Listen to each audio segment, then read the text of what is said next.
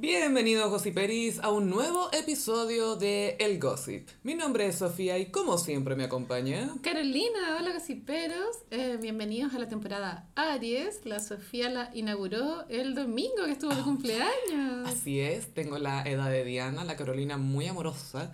Me regaló la, el- la Sí. revista Time con la portada de Diana de Gales. La edición de la muerte, po. Sí, Sí. y que hoy día mi mamá la vio y sacó la cuenta y dijo, ¡ay, que estaba joven! Y yo así, sí. O sea, yo estoy joven también, es lo único que importa. Igual eh, icónico que tu cumpleaños caiga el primer día Aries. Es muy Aries. Es que no es porque sea yo, pero efectivamente es muy icónico. Y como el día del equinoccio también. Llega el otoño, toda la Sí. gente me dice, ay, tu cumpleaños, y con él llega el otoño, la cuestión, y yo, "Mm, ya, sí, denme un regalo, ya, sí. Mucha equinacia. Pero estuvo muy bueno mi cumple, muchas gracias a los gossiperis por sus saludos. Sí, tuviste, recibiste varios, muchos saludos de gossiperos. Recibí mucho, más que el año pasado, no es que lleve la Ah. cuenta, pero eh, saqué más saludos cumpleañeros que el año pasado, así que muchas gracias gossiperis. Oye, creo que deberíamos al tiro comentar el trailer de la segunda temporada de la serie de Luis Miguel. Ay, a mí esto me huele a flop, Gaia. La segunda temporada huele a flop, pero mira, a mí me da lo mismo, pero igual la voy a ver. Mm. ¿cachai? Da lo mismo si es cringe, flop, lo que venga. Mm, Y hay que verla. en el trailer, el trailer fue un poco decepcionante porque no hay ningún atisbo del, del personaje de Kenita Bo ni de Mariah. Yo me siento personalmente atacada por ese Sí, trailer. Yo también. Eh, pero, a ver, hablando en serio, la serie de Luismi, la, la, en mi, mi perspectiva, al menos en mi opinión, es que en la primera temporada, el que hace la temporada es el papá. No Sí. es tanto Luis A nosotros nos gusta Luis Miguel y reconocemos las canciones y reconocemos parte de su vida ya. Y por eso es un poco emocionante ver a Boneta, ¿cachai? Aparte que tiene lindas pestañas, ya, ok. Sí. Pero el que dramáticamente Luisito Rey lo era todo. po. lo era todo, pues. Y en esta temporada, no sé si aparecen flashbacks quizás, pero no va a tener el mismo peso, obviamente, que tenía en la temporada anterior. La música, eso sí, es muy buena. Eh, el trailer tiene qué nivel de mujer, que Mm. una canción cuática. Tiene mucha energía.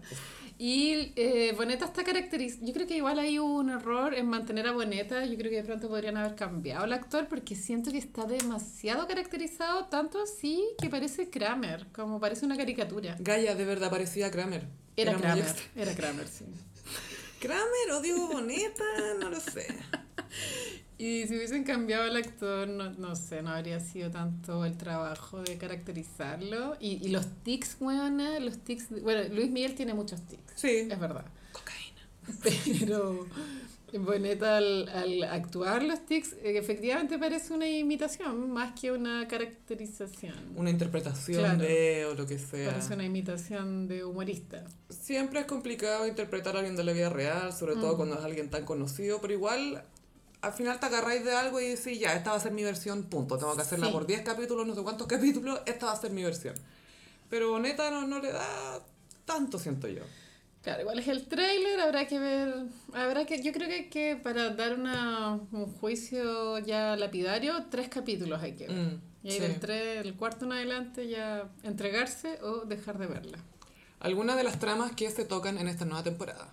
Uno, el hermano Sergio, Sí, eso es todo un tema. que parece que se lo querían llevar, o que, una, una tía Estuvo española. tan turbio, weón. Hay una tía española que habla así, y que, que es un acento español muy como gallego exagerado. Subtítulos, por subtítulos. favor. Y de hecho le pusieron subtítulos, creo, y los subtítulos decían algo nada que ver a lo que la señora estaba diciendo. es como, ya, está bien que tenga acento, pero no lo insulten tampoco. Después vuelve a salir el tema de la mamá. Mm. Y esta vez es más agresivo. Es, ¿qué hiciste con mi mamá? ¿Dónde está mi mamá? Algo que nunca pasó, pero filo. Puta, no sé, bueno, ojalá que, que se revele alguna, al- algo más concreto. Mm. Que Luis Miguel supervisa el guion. O sea, no es que lo supervise, pero sí se lo pasan. Sí, para aprobar, dar visto bueno o malo. Y... Obvio que el guion como que reclama por todo, pero igual algo, o sea, hay verdad, no es como 100% ficcionado. ¿Cómo está mi pelo en esta escena? Es lo que importa, po, weón. ¿Y mi pelo? Su pelo es un desastre. ¿eh? Un desastre. Sabio. Como Chayanne could never, weón. También se habla de que está en la época de oro, que efectivamente los 90... El Aries. Bueno, el disco Aries, ya, yo sé que estamos en temporada Aries. Justo, Tú eres coincidencia. Aries. Lo entiendo, pero bueno, el disco Aries es la agua más Aries del mundo, weón. No existía el término Aries antes de ese disco, hasta que llegara ese disco. Yo cuando chica tuve el CD, po, el objeto, y el... Bueno, en la época de los CD era todo un tema, la carátula, el librito que venía Las dentro. letras. El mismo diseño del mismo CD, como del, del ¿cómo decirlo? Del, del disco, Sí. Y el diseño del disco era la carta astral, po. Era la carta astral de Luismi, la zorra. Y ahí estábamos todos informados. Él, sin darse cuenta, reveló más de él que nunca con esa Yo con ese tenía arte. tan solo cinco años, pero... Manejabas toda la información. Pero adelantadísimo hasta este revival que está teniendo la, la, la astrología, Luis Miguel se adelantó. No, 30 la años. inventó incluso. Bueno. Diría que la inventó. Pero es súper acertado, porque tú... Si Miguel Bosé lo hubiese hecho, porque Miguel Bosé también es Aries, Mm. también hubiese sido buena idea. Como, Problematic Aries Energy. eh, es buena idea ponerle a un disco tu signo. O sea, Mariah, yo me imagino a Mariah poniéndole... Está o sea, picadísima porque Luismi ya lo hizo. Eso te iba a decir, ya no puede. No, está cagada. está marcada la wea. Aunque Pero, no se acuerde de él. pero Mariah podría haberlo hecho. Y quizá en algún minuto va a ser algo, mm, algo similar. Podría ser. Bueno, y el disco es muy bueno. Yo me sé todas las, todas las canciones de ese disco, me las sé. Mm. Me encanta. Eh, tiene de todo tipo. Baladas muy dramáticas, así como acuáticas, como hasta que me olvide. Esa es cuática. ¿Es de Aries? Yo pensaba que era de... Ah, tenéis razón, no estoy confundiendo con. mujer. Y es como que lo escuché ayer y no me acuerdo. Pero bueno, la serie eh, aborda esa era. Esa era también eh, incluye problemas de salud de Luismi. Algo le pasa en el oído. Tinnitus se llama ese weón. Y eso debe ser por tener demasiado tiempo el monitor en la oreja, puede ser. En la Yo muela me, esa. me enteré hace relativamente poco, a a- co- como contexto del, del que está- se está filtrando información como para promocionar la serie, de que él explotó un aparato en la oreja, Mm. como de estas cositas que se ponen, y por eso tiene esa lesión que ah, creo que hoy en día efectivamente lo tiene medio sordo. Qué heavy. Es muy dramático porque es su herramienta Triste. de trabajo, ¿cachai? Es todo su oído. Porque Luis Miguel, a- además de tener una, una voz evidentemente muy bonita, tiene súper buen oído para la melodía. Sí. Y eso tú lo tenéis porque escucháis los tonos y sabéis cuál meter. O sea, eh, es saber tener oído. Oído absoluto se llama eso. Eso, oído Cuando absoluto. tú detectáis en qué nota está afinado todo, Mm. da cualquier sonido. Y sabéis qué nota podéis meter ahí, cuáles corresponden. Solo por escuchar. Entonces imagínate que el, el instrumento de los... Pobre Luis. Y Eso- obviamente eso cuando esta persona atormentada con este problema, obvio que el único camino es la droga La droga. y el sexo sin sentido. Con Jordi Castell, con Kenita, Con lo que quien sea. Katy Salvasni. no, Katy Salvasni dijo que, dijo que lo rechazó. Que rechazó a Luismi. Esa weona aquí se cree. Me da rabia cuando se. Como que ella rechazó a Nacho Cano también. Y es como. Ella es Aries también. Mm. Estamos muy Aries Energy. Justo. y esto no lo habíamos planificado. Cero planificado. Pero sí, pues ella. eh, es que ella fue muy bella, efectivamente. Como para el canon de belleza de los 90. Y eh, los buenos se le tiraban porque ella también tenía contacto con todos estos hueones. Sí, po. Estaba ahí metida. Pero lo más hueonado es que Katy Solosni tuvo un- una aventurilla con Ricky Martin, que es gay. Al único que no rechacé fue, fue al gay, al maricueca. Ese fue el único que no rechacé. Eso lo encuentro súper ahueonado. Me encanta. Como que te, te jotearon todos los galanes latinos. Chayanne, Y fue como, weón. "Ah, Deme el gay. Me quedo con el gay. Pero igual, dentro de todos esos hombres, el No. más lindo, ¿quién es más lindo ahí? Ricky Martin. He soñado Ricky Martin en los 90, el pelo crespo largo a mí me agrada. No, estupendo. O sea, me gusta con pelo corto también, pero el pelo crespo le queda súper, El Tarzán. súper bien. Sí. Súper bien. También sale la hija de Luismi en el- la Ah, hija adulta que tuvo con sí. una. Creo que era argentina, una mexicana, no me acuerdo qué No fue. sé, pero sí. Cuando, Pero- porque fue papá muy joven. Fue papá como a los 22, 20, muy chico. Y en la primera temporada como que se toca, se roza el tema. Pero ahora ya han pasado 15 años. Entonces la niña va a decir, ¡eh, nunca estuviste! Y Le, le- le reclama que no ha estado presente. Claro, mientras weón está hecho pico, así curado. Sí. es que me duele la oreja, no puedo. Transpirando. Que me imagino a Luis Miguel muy de transpirar. Siempre. Sin, contexto. Siempre. Como que no hace calor, pero está transpirando, weón. Está cambiando sábanas y transpirando Como que la frente siempre. Arrochándose los zapatos. Así. ¡ah! Con esa- usa esas weas para deslizar el pie dentro del zapato, ¿cachado? El calzador. El calzador. Eso es muy cultura boomer. Es muy boomer. Obvio que mi papá tenía calzador y por eso sé. Y como algo que tan difícil es ponerte un zapato, ¿por qué necesitas un calzador? El zapato de hombre, esas cosas son más difíciles, Carolina. Porque no habían celulares, pues bueno, obvio. Me imagino como las mujeres de esos señores al lado con los medios zapatos con taco, como, ¿qué estáis haciendo, ridículo? Ponte zapato y sal a caminar. Es muy así. Y además al final del tráiler se, se habla de un robo, que Luis me dice, ¿hace cuánto que me están Ah, robando? sí.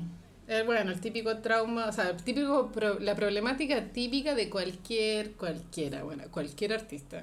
Que le roban la Que plata. el- po, alguien le está robando. Tienen 40 personas trabajando para Pero es que eh, es habitual que eso suceda, pues bueno. Es habitual.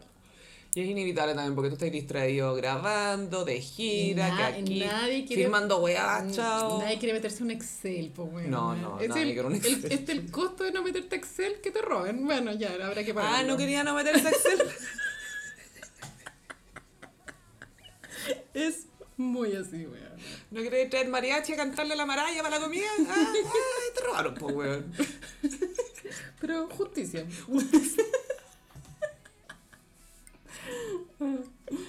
Pero a todos les pasa, pues bueno. Y aparte que como pierden la noción de, de lo que entra y lo que sale, por Mm. ejemplo Michael Jackson eh, ya estaba disociado en un momento entre lo No. que gastaba con lo que entraba. pues. No, no tenéis idea. Compraba antigüedades horribles. Te el, el documental de Martin Bashir. no cigarro. El documental de Martin Bashir que van Mm. a comprar con Michael Jackson en un mall en Las Vegas. O sea, el, donde fue nacer el mal gusto. Muy elegante. Y, muy. Y, el gallo, el dueño de la tienda decía, Michael tiene súper buen gusto. Tiene súper buen Un gusto. ajedrez de lapislázuli. Y el otro color era como piedra rosa. como una, una momia, así como un indio tallado. Y bronce.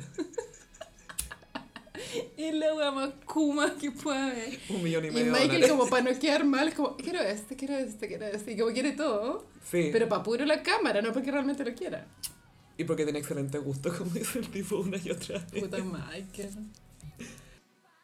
Continuamos el episodio Gossiperis, perdón si se escucha un poco distinta esta parte de- del podcast de ahora en adelante, pero es que como recuerdan tuvimos algunos problemas técnicos, pero ya estamos de vuelta y pasamos de, al tiro de piquero a hablar de la guaguita Amancio, Carolina.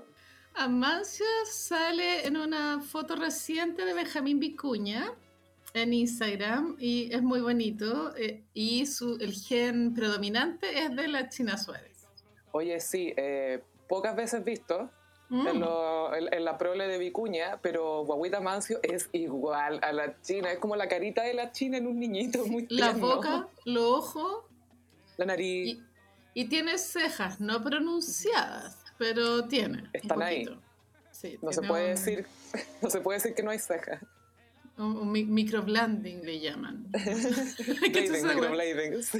Es como que te, te hacen cejas, no sé cómo, bueno, fin. Te- creo que te van injertando un poquito. No, no sé, amiga, para mí la weá es demasiado can't relate. Como- Sí, tú tenés buenas cejas y deja de jactarte y de lucirte. Te encanta que Ok. hablemos de vicuña porque puedes decir, bueno, sé sí, pero si ustedes saben, pero yo tengo buenas cejas. Gossiperos, tengo que contarles mi verdad. ¿Cuál Me fui a verdad? vacunar. Ahora es cuando confiesas tu verdadera edad. Una hora y media en la fila, weona, disfrazada de señora de 70 años gorda. De clámcola.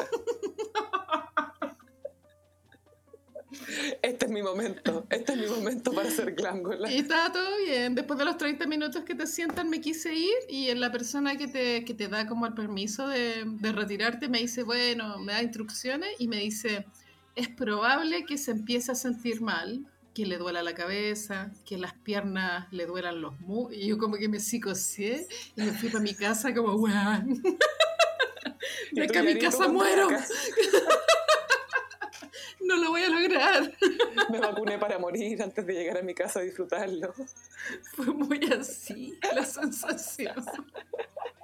Y por supuesto no tenía absolutamente nada. No. Sana como un bebé.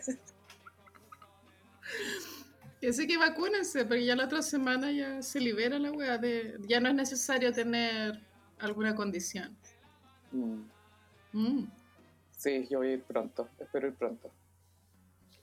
Me cuesta organizarme, Gaya, Catro. Sí, weón.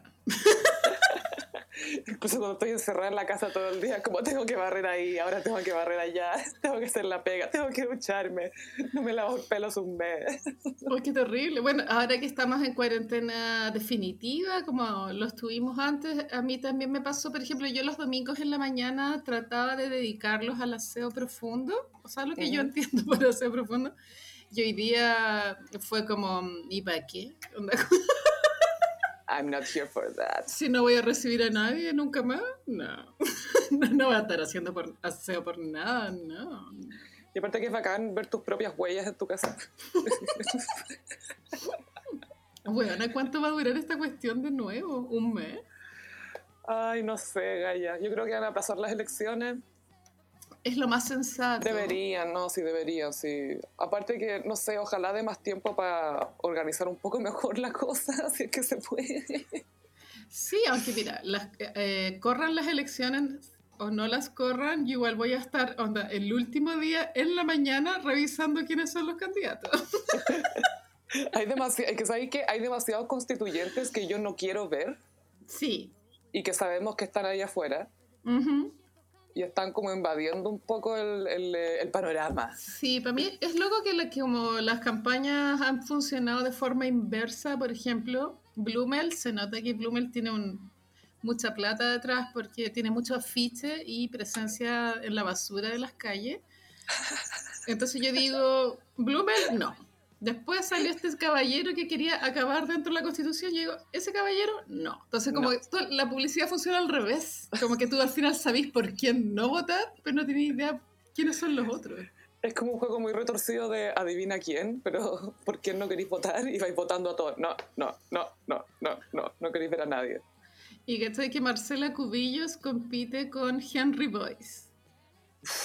duelo de titanes. Entonces ahí que bueno, y la agua está brigia en el sentido de que yo no entiendo bien el sistema, pero parece que va a haber paridad, ¿cierto? Me pillaste callo, no quiero mentir, no estoy segura. Va a haber paridad. Entonces, la Cubillo es probable que tenga más chances, weón, por ser mujer. por mis ovarios. Me encanta cuando como que toda la sociedad como que trata que el mundo sea mejor y, y termina siendo peor.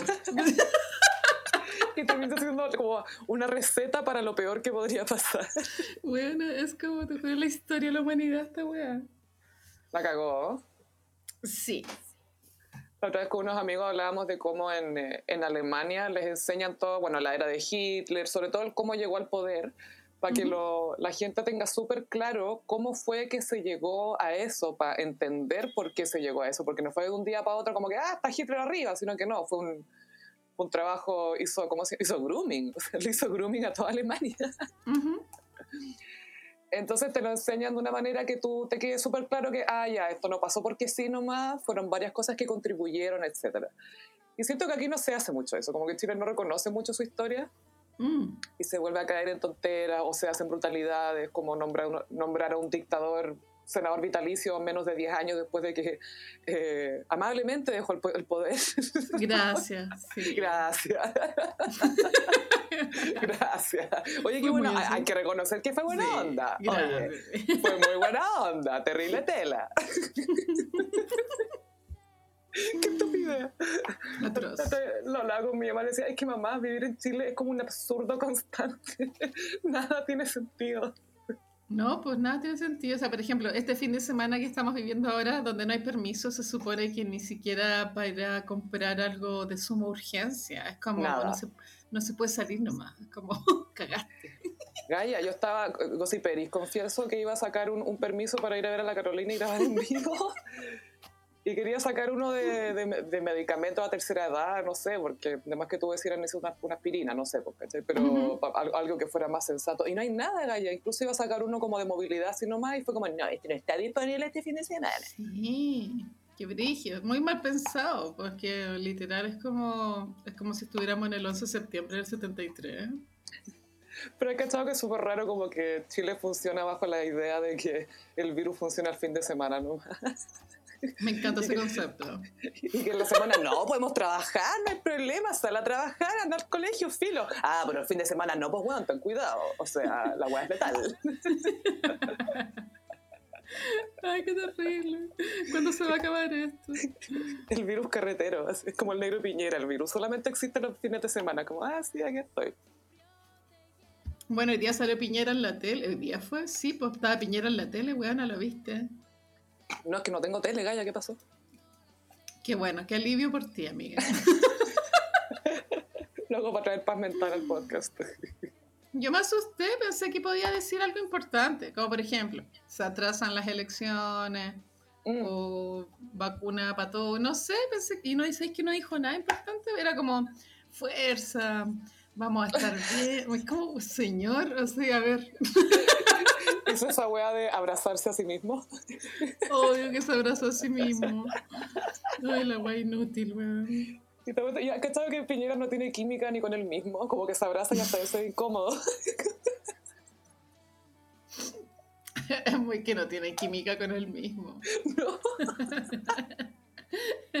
Qué raro que haya aparecido, es como un remember del año pasado, como, hola, eh, ¿recuerdan estos tiempos? ¿Les parece conocido? Es que a nivel macro siento que estamos todos reviviendo el trauma de una forma muy heavy. Se nos va a quitar, ¿cachai? Pero la verdad es que esta situación es, es calcadísima al año pasado. Al mismo tiempo, el clima, weona, atroz. Pero también es revivirlo con el conocimiento de lo que se viene, ¿cachai? De, uy, cómo fue después, cómo fue vivirlo, etcétera. Porque ya, ya Sí. tenemos esa experiencia y ahora es como, ah, de nuevo, ah, hmm. O sea, siento igual como que miramos la muerte a los ojos, literal. Y ahora, después de que la viste a los ojos, siento que es como, ya, ¿y qué tanto? Claro, como que llevamos un año mirándonos con la muerte y es como que, mira, ay, weona, como que, Ya fue. Ya fue, no me ya, ya- ya sé que está ahí, siempre haya estado ahí, resulta. Pero hay mucho menos miedo a morir y, mm, y ahora estamos en un periodo crítico hasta- hasta junio, dijo el ministro de Salud, como el que muere, muere. El que caga, caga. Es como Dios ahora el ministro Sugar Daddy, ah, el que se muere, se muere y el que vive, vive, po. El que muere, muere. Y, y recién en junio se va a obtener la más seguridad por la vacuna, pero eso solo si es que cerraran las fronteras. Mm. Pero como no están los planes del ministro Belolio, Nunca ha estado. Oye, Beloleo es un me queda tan mal ese culiao. Yo sé que cada persona elige como su objetivo de odio. Generalmente la gente elige a um, Piñera, a Lamán. Bueno, los típicos, pues es que a mí me pasa con Belolio que bueno, no lo soporto. Te atrae, como que... Yo, uy, este conche tu madre, weona. Que está tan saco wea. No lo soporto, weona. Eres como Lady Gaga. Pueden haber 100 derechistas en un lugar, pero basta uno, como Belolio, para concentrar todo mi odio en él. Tal cual. Y el weón, yo no entiendo que esto es una persona que estudió, estudió en Chicago, amiga. Tiene doctorado. ¿Y por qué es un imbécil? No entiendo. No- Ay, Gaya, porque al final eh, la educación se compra nomás, chao. O sea, obvio que tenéis que postular y todo, pero al final es que podáis entrar y mira este escándalo de, los- de las universidades, de los famosos gringos, Sí. que se cachó que todavía pagado y para que los dejaran entrar y todo, y no es que tenían hijos súper brillantes tampoco, ¿cachai? Sino que puta, podían pagar nomás. Es cierto, la corrupción. Pero si hay gente que es impactante, es como no puedo creer, creer que estoy hablando con un weón con seis doctorados y me está diciendo estas estupideces. de repente chocaste. Hay un video que da vueltas en Twitter o en YouTube de Belolio cuando era joven. Se nota que era joven porque tenía un poco más de pelo, pero se ve Mm. igual. Está vestido igual como un viejo. Y él está en una charla contando que él fue a, mientras él estudiaba en Chicago, a una charla de Naomi Klein, que es la au- autora del libro No Logo. Y, mm, y, y hablaba de ella de una forma muy despectiva. Decía, bueno, Naomi Klein, que escribió el comillas libro. Y es como, oye, weón, respeta, ¿cachai? Como que, ¿qué hay escrito tú, ¿cachai? La cagó. Y él cuenta en esa anécdota que él tuvo una interacción con Naomi Klein y Naomi Klein como que lo miró, o sea, lo que yo interpreto es que ella lo miró con cara de, por favor, como que, Haz un favor, quédate callado. I do not want to comment. I do not want to comment. I'm not here for that. Fue muy I'm not here for- that. Le mandó un check your haircut. Pero Belolio contaba la anécdota así como, ay, no me quiso responder, ¿cachai? Pero era obvio que Yo la wea- pillé, la pillé y, y se sintió tan amenazada por mí que se hizo la tonta. Y es como obvio que preguntó una estupidez y la galla le quiso ahorrar la humillación, ¿cachai? Nadie duda eso. Gossip, pero si pilló ese video de nuevo, se los voy a poner en, en las historias de Instagram para que lo aprecien. Pilló a la autora de un libro. La vieja tiene que haber weón. pensado, puta, ¿quién es este señor y por qué está acá? Así. Ese gallo como que genuinamente piensa que la gente piensa en él así de, o no sé, se siente bien especial. Sí, él se debe sentir brillante. No, hay mucho de demostrar y de... ah, se, se- se- se- se siente muy bacán, se nota. ¿Qué, qué paja él? Y nadie le dice que no debería, ¿cachai? Eso es lo que... Usted no debería. La pobre Bernardita en la casa, todas las, las señoras de estos güeyes se llaman Bernardita, todas. No, y la Trini también. La Trini y la Benny. La pobre Trini la Benny se van a arrancar en una fiesta de año nuevo, van a tener un affair lésbico. Tomando mango sour. Claro. Y uno le va a decir, ah, necesito un hombre de verdad. Eso es lo que pasa. ¡Qué atroz, qué atroz! Oye, calla, qué risa. Eh, Orlando Bloom, conocido por ser pareja de Katy Porio. Se andaba quejando de que no ten- le preguntaron, que no sé por qué le preguntan esto a la gente, pero filo, le, le preguntaron si tenía suficiente sexo, si, si estaba teniendo sexo con Katy Perry, y dijo, no, no es suficiente. Pero bueno, acabamos de tener una guagua, y es como... Uh, Mm, Es que, ¿sabéis qué? Esto, vibes. esto comprueba la hipótesis de este podcast que tener un marido es un hijo más. ¿Por Mm. qué? Porque llega una guaguita a esta pareja, a la cual, por supuesto, que por ser recién nacida hay que ponerle mucha atención. Y Sí. este otro weón, obvio que en su mente está esta idea como, ay, ya no me pescan como antes, pasé a segundo plano, ahora la Katie es super mamá. Es que no sabe, antes conversábamos toda la noche y ahora no me pesca, me escuchaba todas mis ideas y mis proyectos. Y ahora es como, cállate, vos estoy dando teta, por favor, cállate. Y yo vi que cuando va a empezar a chatear con ex polola o pendeja. Con Selena Gómez, pues tuvo, tuvo una affair con Selena Gómez, pues recordemos. Tuvo una affair con Selena. Y a mí esto es en la punta del iceberg de que esta pareja va a terminar. No creo que lleguen a la segunda guagua. No, y bueno, todavía no se casan, están solo comprometidos. Mm. Sí, el virus paró ese matrimonio. El virus siento que está salvando a muchas mujeres Sí. y hombres de, de casarse con gente que en realidad no deberían estar. Jennifer López, Katy Sí. Perry con Orlando Bloom también. Sí, bueno. Gracias, COVID. Gracias, COVID, sí, después dándole, prendiéndole velitas al COVID. Gracias, gracias por el divorcio evitado. Pero Orlando Bloom no podéis, mira, aunque fuera verdad, no podéis decir eso en una entrevista. No lo podéis decir nomás. No, no lo comentáis. tú- No, no sé, siento que Porque mal sentir mal a Katie, pues Katie debe sentirse que no está siendo suficiente. Y aparte que obvio que el weón la- se la cagó en algún minuto cuando Sí. terminaron y el loco al tiro volvió a carretear con DiCaprio mientras estuvo soltero. Obvio. Entonces es como, gallo, ¿de verdad queréis recordarme eso? Que no te estoy atendiendo tus necesidades sexuales lo suficiente, que no estás muy contento. Y lo decía en la prensa. ¿Cuántas veces necesitará hacerlo también? ¿No estará exagerando? Es que sabéis que, Gaya, yo creo que algunos de estos actores o famosos, estos hueones que viven en Hollywood, aunque no tengan una gran carrera, Ujú. tienen esta vida social en Hollywood donde están culiando todas las noches casi con gente distinta o que tienen las amiguitas de siempre o que tienen sus fans o lo que sea, pero que es como casi una orgía constante. Es súper difícil pasar a una relación donde ya no tenés minas tirándote, tirándose encima tuyo todo el rato. Sí, yo pienso en eso en Justin Bieber. ¿Cómo, cómo, Mm. cómo estará él? ¿Sabéis que él me ha sorprendido mucho con su matrimonio? Me ha sorprendido mucho él y Haley. La otra vez vi una Se ve fiel. nota- sí, una entrevista de Haley que decía que trabajaron mucho en su matrimonio, o sea, que los dos están súper comprometidos con esta cuestión y, y se nota que los dos al mismo nivel, ¿ah? no, no es que ella esté súper jugada y él esté como, ay, cállate, weona, sino que Mm. él también habla mucho de eso y de que eh, es su esposa y que eh, quieren tener hijos y todo, y que no es fácil el matrimonio, pero que vale la pena. Igual son dentro de honestos al respecto. Bien yo. por él. A mí la última canción de Justin me gustó caleta. ¿Cuál galla? Se ¿Por qué no llama- lanzó el último disco? Es que, claro, es que el último disco ya tiene tres singles. Yo a- Justice. alcancé a agarrar este último, que se llama Peaches. Pero ¿cuál es mejor nombre de disco para un Justin? ¿Justice o Justified? Justice. ¿Justice? Sí. me gusta más, no sé. Sí.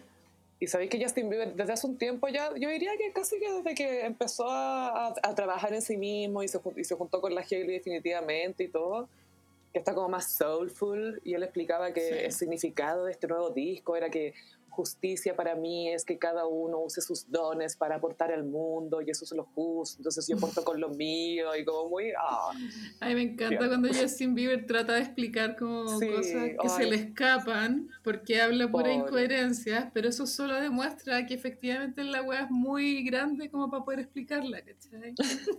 No, Me y aparte encanta. que, y que él tampoco tiene, a ver, Justin Bieber no tuvo una educación formal en el sentido de que le hayan enseñado a expresarse o a comprensión lectora o gramática incluso, cosas así, Mm. que se nota en las entrevistas que es algo que él no tiene muy desarrollado, ¿cachai? Entonces literalmente le cuesta poner las cosas en palabras porque no, no, no- no está muy bien educado, no ha leído mucho Sí, pero baila muy bien. Baila súper bien y tiene mucho swagger y tiene estilo y, y es talentoso para las melodías, para las melodías ya. Sí. yo, lo, yo lo encuentro súper talentoso y siento que es bien notable cómo se, se levantó de su momento terrible, de, que, que todos pensamos que ya esta guaya fue. Sí, está adicto al Xanax, es muy habitual en Estados Unidos. Mm. Y bueno, también salió adelante del disco el año pasado que era una mierda. Hay consenso de que fue un, un gran error en, en su carrera. Pero este disco los- no es el mejor, pero ya como que logra borrar. Ah, ah, porque tú, Katy Perry nunca logró borrar el Witness. No, No. no, no. no. Entonces, Justin Bieber con este disco logró bor- borrar Changes, que era el, el disco anterior. ¿Y, y la, la Katy Perry tiene un purpose? Mm, ¿Cuál es el famoso disco de ella? a ¿Teenage ver. Dream o el, o el- cuál es el...?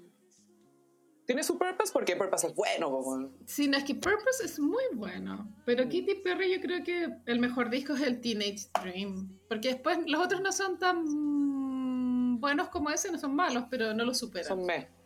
Ese Prism y el otro no me acuerdo. Creo que era Witness. No me acuerdo. Witness fue el flopazo. Flop. E icónicamente flop. Es como el art pop de la Lady Gaga. Fracaso grandioso. Que a todo esto Lady Gaga está de cumpleaños hoy día. Igual que Mariah Gaya. Aries Energy. Uh, todas las divas arias esta semana, oye. Y está celebrando en Roma, pero está trabajando. Entonces subió una foto de un ramo de flores que le mandó su pololo, lo que quiere decir que siguen pololeando. Y por favor comentemos lo que está grabando Lady Gaga. Estaba grabando una biopic de la persona que creó la marca Gucci. Ujú. Es con Adam Driver y con Jared Sí. Leto como Gucci. Es buen, bueno el casting, me gusta. Es súper bueno. Adam Driver es muy, es muy talentoso ese loco. Ese, ese sí que tiene el rango. Sí, él es un invento de la Lina Dunham. Lina Descubrimiento. Dunham. Un invento. Pero, pero nunca pensamos que iba a llegar tan lejos. Ay, ya, fue villano Star Wars, qué chucha. Llegó muy lejos. Historia de un matrimonio, weona. Muy buena. Hace bien ese papel.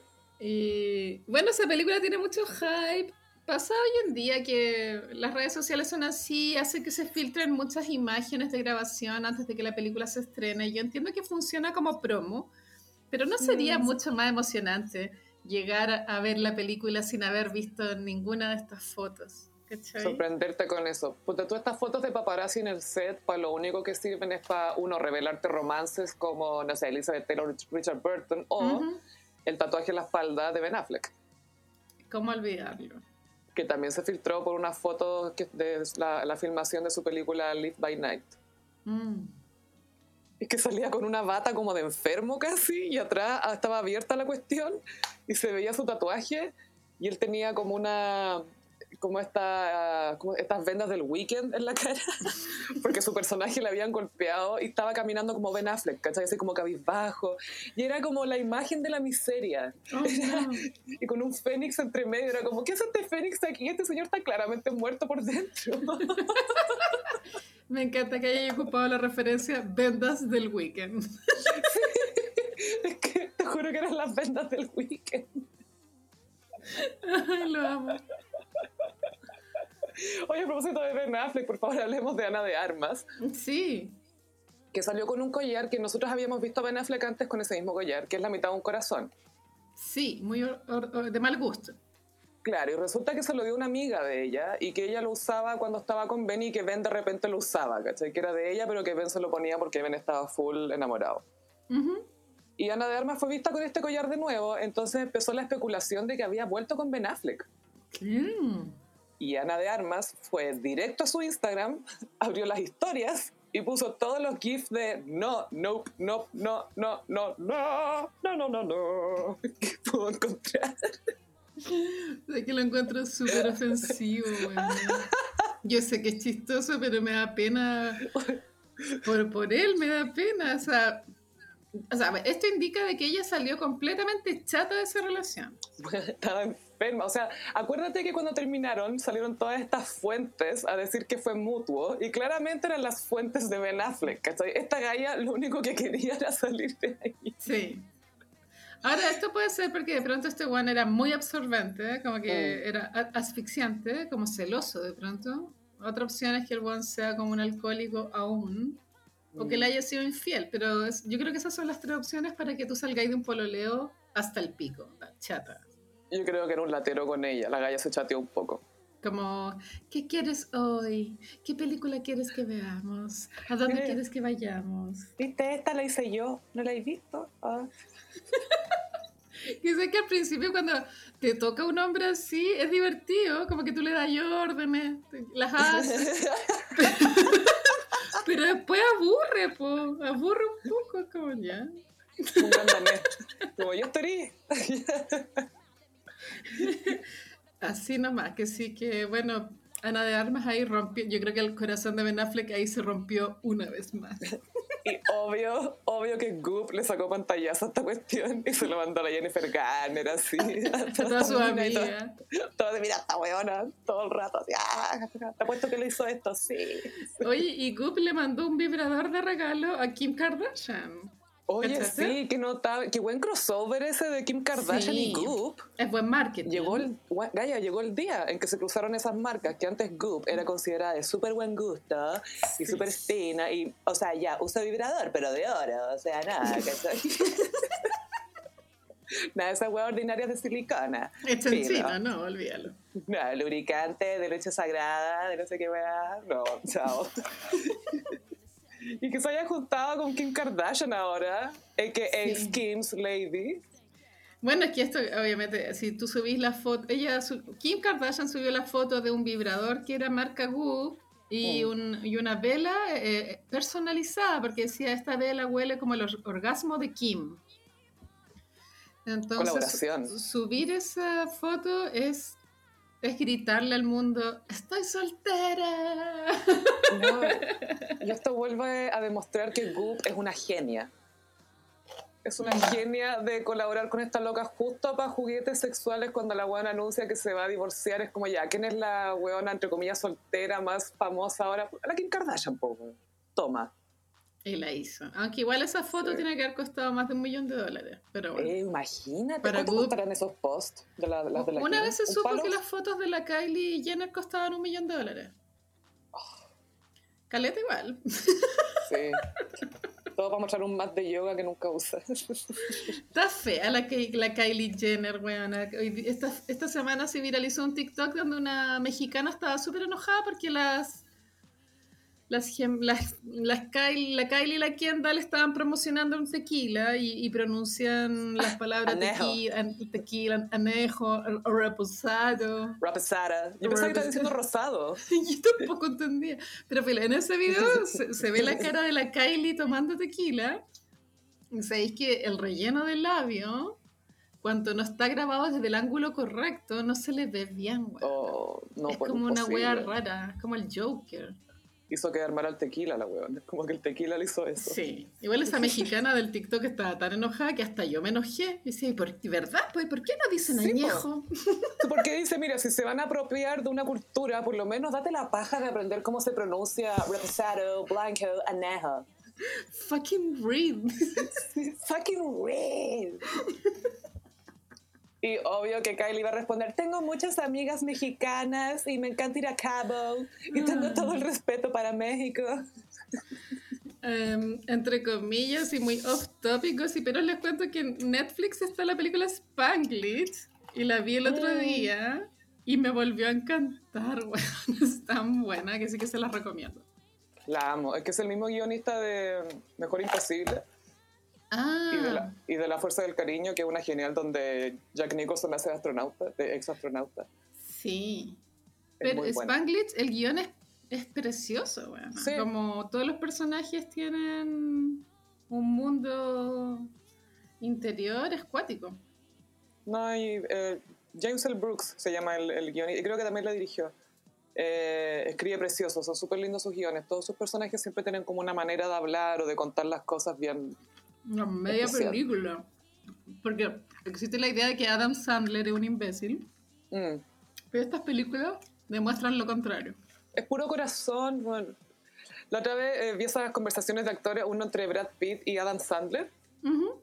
Y Brad Pitt dijo, mira, esto me dice todo lo que necesito saber sobre ti. Dijo que había escuchado que Adam Sandler en un minuto estuvo en la universidad estudiando actuación y todo. Y un profe medio viejito, así, buena onda, lo pesca y lo, lo invita a tomar una cerveza. Y le dice, mijito, sabe que usted es muy amoroso, todo, pero quizás esto no es para usted. Trata, trate quizás de buscar otra carrera No. porque parece que lo tuyo no va por acá.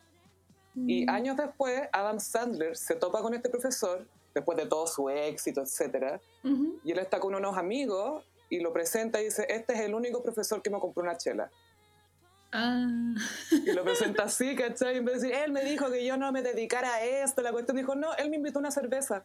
Pero Demasiado tierno, Demasiado no, no quiso humillarlo, no, la cago. Viene Adam Sandler. Oye, eh, apro- quería aprovechar que estábamos en las Kardashian para que comentáramos un poco eh, la regresión estética de Kim eh, Noel Kardashian. West. Sí, obviamente no sabemos cuál fue el día definitivo en que Kanye dejó de supervisar los looks de las Kardashians, pero ya en las últimas semanas Kim se ha visto como diferente a como acostumbrábamos verla en las fotos. También coincidió que ella sacó un- una nueva línea de perfumes. Eh, en general las colecciones anteriores eh, siempre, bueno, posa con algunas hermanas, ya sea la Chloe, la Courtney. Me acuerdo que la colección anterior estaba inspirada en piedras preciosas. Entonces, ponte tu Chloe era zafiro, no sé, bueno, eh, la Courtney turquesa, ya no me acuerdo, ¿cachai? Pero el concepto de esta nueva línea de perfumes, que es la primera línea de perfumes que sale sin la supervisión de Kanye, el concepto es caballos. Y la wea es tan pasión de gavilanes, weona. ¿Tú has visto las fotos? ¿Has visto esas fotos? no, la buscar al tiro. ¿Cómo se llama? Son lo chulas. Pon- creo que es KKW Fragrances. Esa es la marca. Como Kim Kardashian West Fragrances. Y mm, estos perfumes tienen colaboración con la Kendall, ¿cachai? Mira, yo, yo igual entiendo como el- la temática hípica, la marca Hermès, que es como la marca de mm, carteras carísimas, cinturones, qué sé yo. Tiene una línea de perfumes que efectivamente están inspiradas como en la hípica, pero bueno, como como elegante igual. Y Gaia, Ralph Lauren en el polo, po. Pero esta weá te juro que es demasiado ordinaria. Es muy palfreunic. Por favor, míralo. ¿Es, es caballo o pequeño pony? Es tan chula la weá. Pero es que también esa es parte de su de su estética, pues como chulo Sí. chic. Obvio que sí. Pero es primera, el primer producto que yo noto que, que es un poco más ordinario de las otras cosas que ella lanzaba. Ah, en, en perfume y en maquillaje. Perfecto. Estoy viendo una, me metí a la página, Ujú. hay una que se llama Kim Emerald Diamond, que es una wea verde, y al tiro me acordé de esa, no sé si era una, era de estas como lociones para después de afeitarse, pero estas cosas de, de hombre que eran de, de, de Menem, que, que eran de una- verde. Sí, Millionaire. Millionaire creo que era, no sé, que llegaba un weón a nadar a su casa en, en la noche y se salía de la piscina y la, la señora le, lo tocaba con la toalla. Me acuerdo demasiado de esos comerciales noventeros, que atroz. Muy 90 la weá. Muy noventas, para el pico. Pero la cosa es que es divertido porque ver a Kim en algunas de las fotos que posteo ahora, al tiro me llevan de vuelta a ese icónico episodio de las Kardashians, cuando Kanye le sacó todas las cosas del closet y que Chloe estaba en shock porque ella tenía casi la misma ropa que Kim. Entonces era, o sea, todo lo que yo tengo también está mal. O sea, yo también soy ordinaria. Como, no, y la, la Chloe dice una cuestión que ahora es un poco políticamente incorrecta, es como, necesitáis un poco de ghetto en tu vida. Mm. Como la estética gueto, que, que le chorrea la apropiación cultural. weón. Pero se ha sacado un par de tenidas que me recuerdan un poco algunos de esos ítems que habían ahí, como algunos vuelitos, algunas cosas así, unos detalles súper innecesarios, Claro. que le gusta tenerlos en la ropa. Harta correa, harta cuestión y... Una foto impactante que subió hace poco la Kim está en un- con un mini vestido de camuflaje, Mm.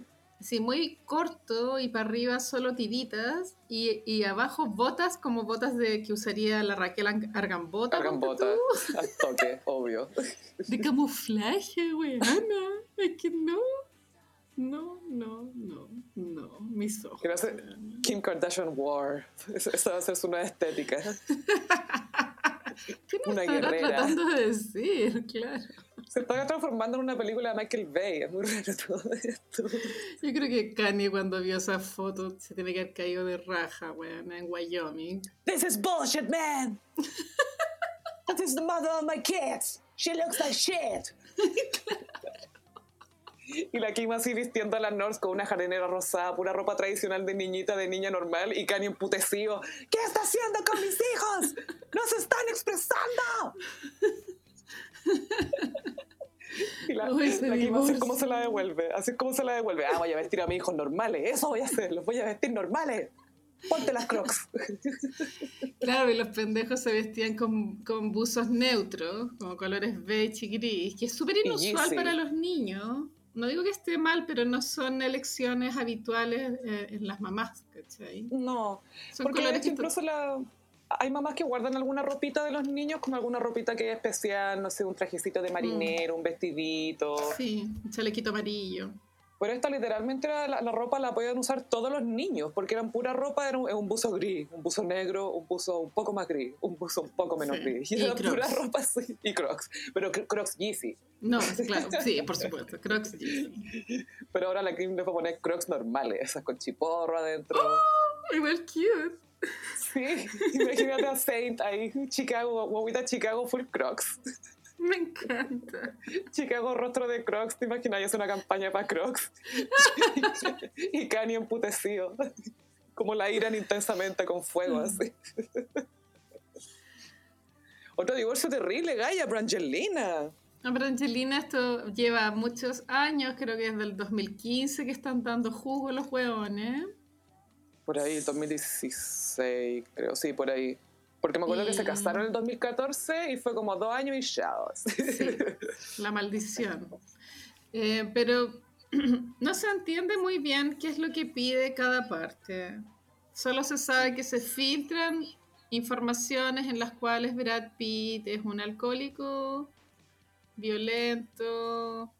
Eso, eso es lo que se ha sabido, ¿no? Mm. Que yo sepa. Y Sí. marihuanero. Pero también se ha sabido que, bueno, por lo menos Brad Pitt yo encuentro que se ha dedicado un poco a hacer la, la campaña de Brad Pitt en todo esto. Sí. Eh, muchas fuentes que deben ser amigas de las fuentes de Ben Affleck, me imagino. También que son las mismas fuentes, son, tienen los mismos hueones trabajando, porque usan como el mismo lenguaje. más Pero nada, la- las fuentes de Brad Pitt dicen que Brad ya está comprometido con su sobriedad, a pesar de que está vendiendo champaña, pero filo. Eh, Eso igual es chistoso como estar sobrio pero vender champaña. sí. No, pero si no salgo tomándola en el comercial, salgo sosteniéndola nomás. Ah, ya, ok. Todo bien entonces.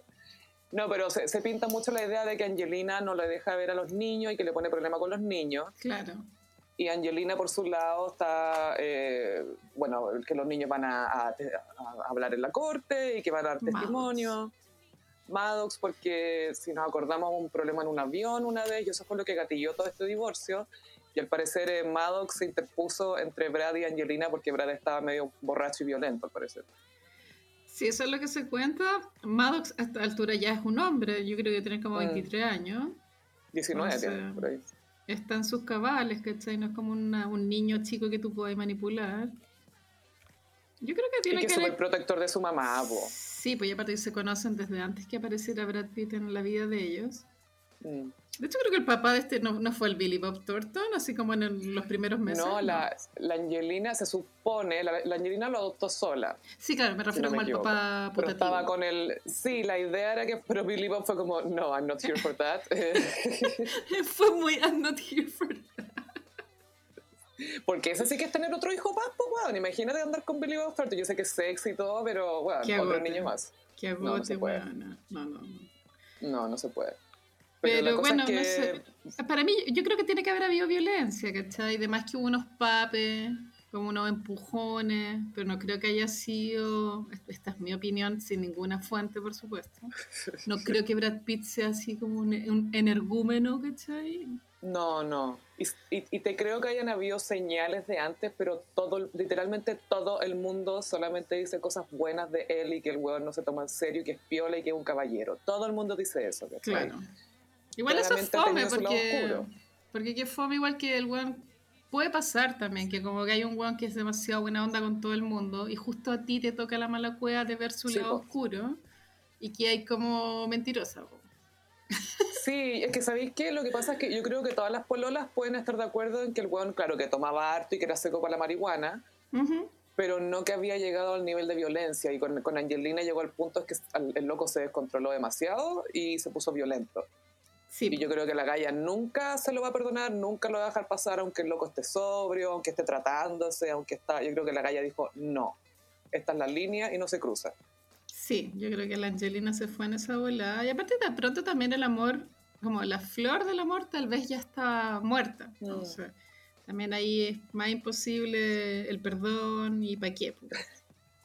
¿Tú crees que como justo antes de divorciarse, la Angelina se despertó un día, mira a Brad Pitt y dijo, ¿por qué se está pareciendo tanto a mí este weón? es muy single white female, pero single Brad Pitt. ¿Cómo Brad Pitt se está transformando en la gente que, con la que sale? Ahora Aunque ahora que parece, parece que está soltero. Lo que es charcha es que Angelina no pueda superar esa pelea y, y, mm, aflojar con la custodia, porque ella es Mm. igual, el papá tiene que ver a los niños, no se los puedes Sí. quitar. Onda, yo creo que no sé cómo funcionará en Estados Unidos, pero seguro que, no sé, pues si es que uno de los padres es violento, lo que sea, quizás hay supervisión de la corte o te someten a pruebas o cosas así. Yo creo que él debe estar haciendo estas, estas pruebas mensuales o cada cierto tiempo de, de orina. Pues. Bueno, esa weá es verdad. Yo una vez Mm. conocí a una persona que había dejado de drogarse porque le iba a tocar el examen para el juicio, weón. Mm. Igual heavy. Y está todo el mercado de la orina falsa, o sea, de la orina de alguien más, orina sana. Sí, sí. Sí, pero, pero es peludo igual burlar eso. No, atroz. Mi gente te hacen prueba de ADN, también cagaste. Pero la cosa es que, es que Brad ha estado mucho, por supuesto que la prensa está mucho más con Brad Pitt que con Angelina, yo creo, y la percepción pública también. Sí, pasa eso porque Angelina tiene como una imagen un poco de bitch Mm. por haber robado un marido. ¿cierto? No, y acuérdate eso que comentábamos la otra vez, que no tiene amigas mujeres, weón, que esa Eso weá. es raro. Y aparte que la loca, no sé, nunca... No sé, ¿ha tenido algún papel comedia? Yo la encuentro muy seria esa mujer.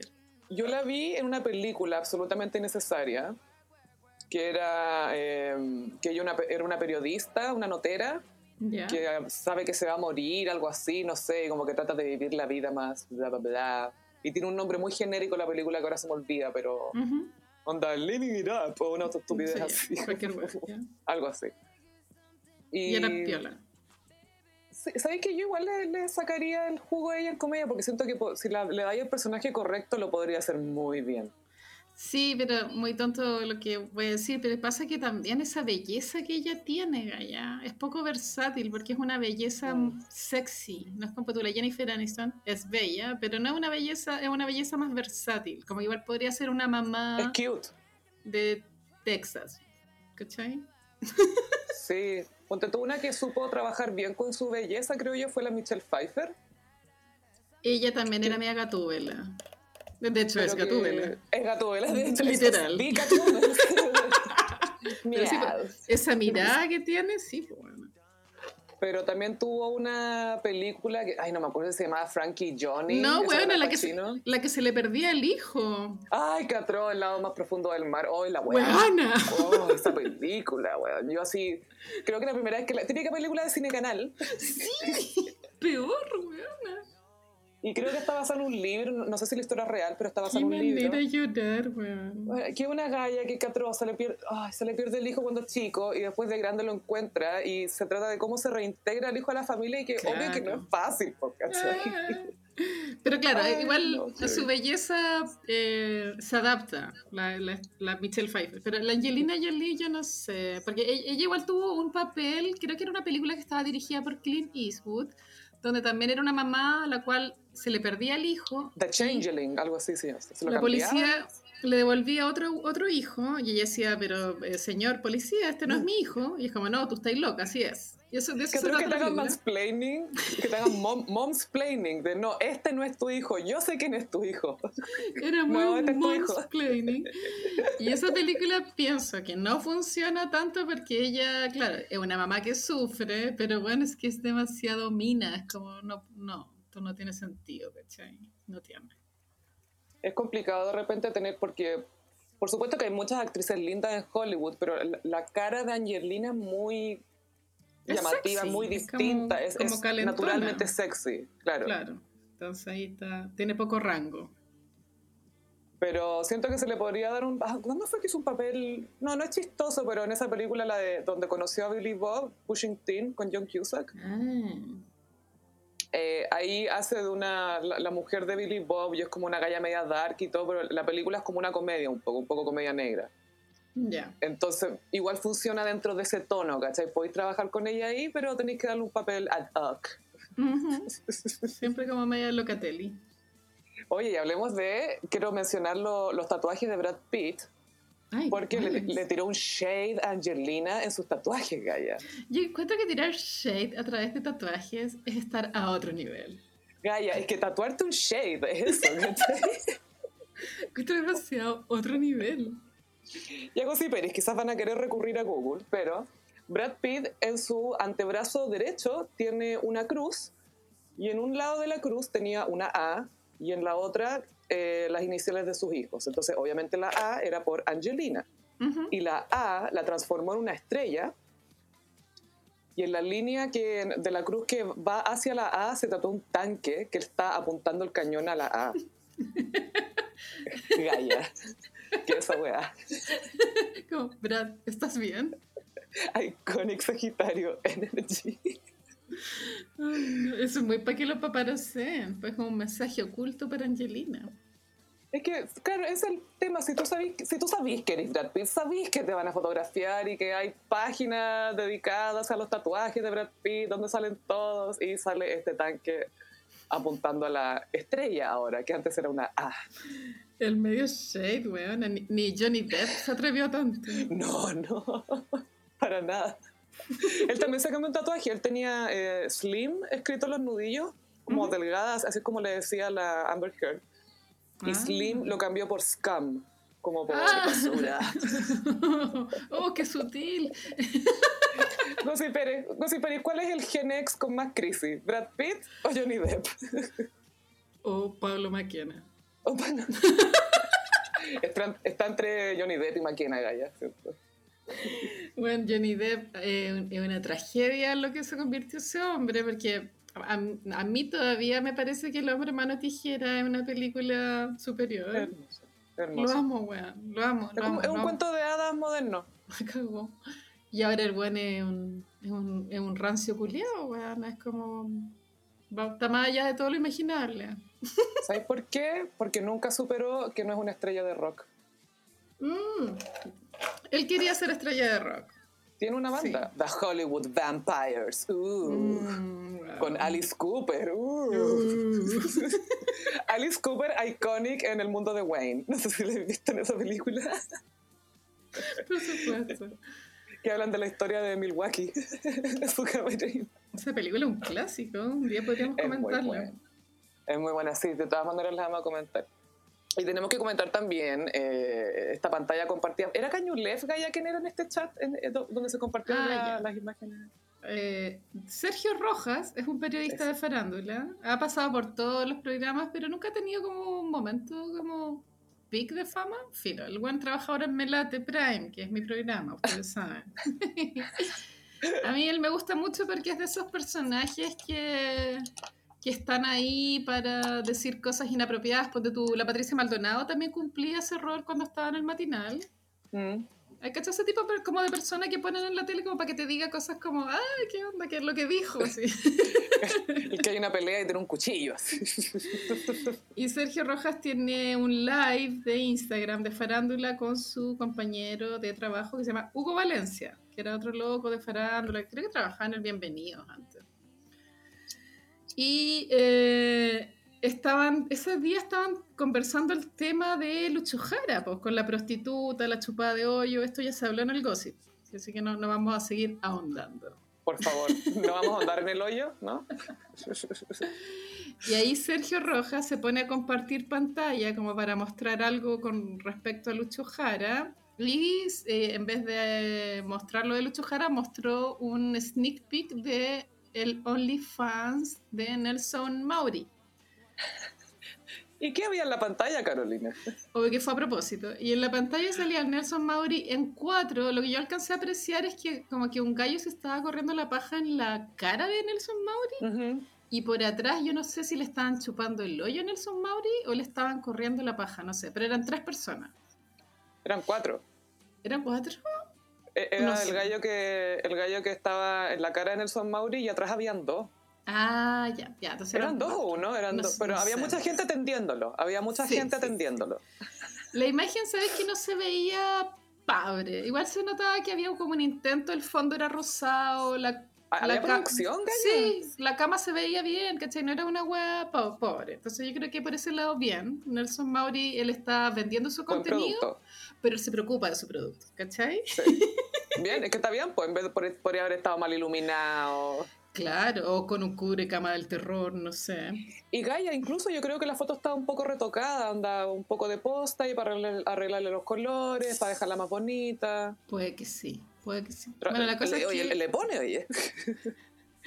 hace rato Nelson Mauri su contenido en Instagram era sugerente, o sea, no era explícito, pero era sugerente. Y claro, este gallo Sergio Rojas, yo creo que se lo tiene que haber tratado de cagar, weón, porque esa weá no es, o sea, no es normal. Pero nosotros ahora que estamos haciendo esta grabación, yo como que en mi pestaña de al lado no tendría porno, ¿cachai? No,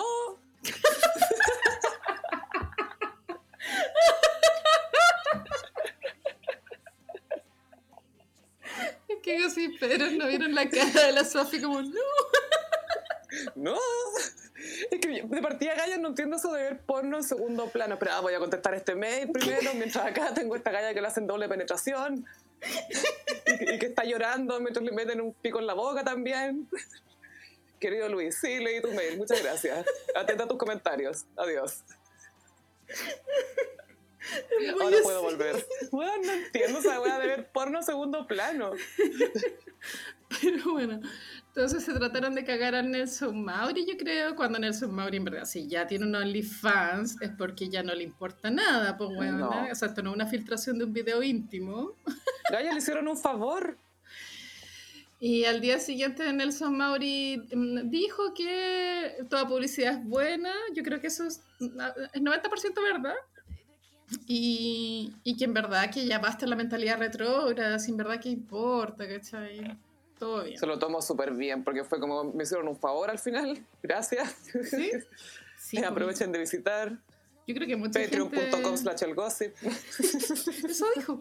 Yo creo que Eso mucha gente que antes no sabía que Nelson Mauri estaba dedicado a la pornografía, ahora lo sabe. Así que bien por él.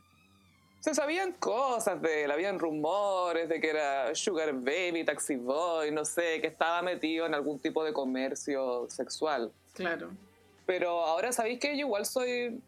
Porque yo siento, a ver, el tema del comercio sexual igual lo hemos tocado acá un par de veces, súper delicado. eh, y el tema de OnlyFans es que es una plataforma súper segura para hacer tu pega sexual, pues, ¿cachai? Porque incluso las, la- las gallas de topless o lo que sea también pueden estar ahí y no tienen que, que tener ese como peligro de tener al weón al lado que no sabe si te va a hacer algo o no, ¿cachai? Sino que, ay, ya querer una foto, más chao, listo.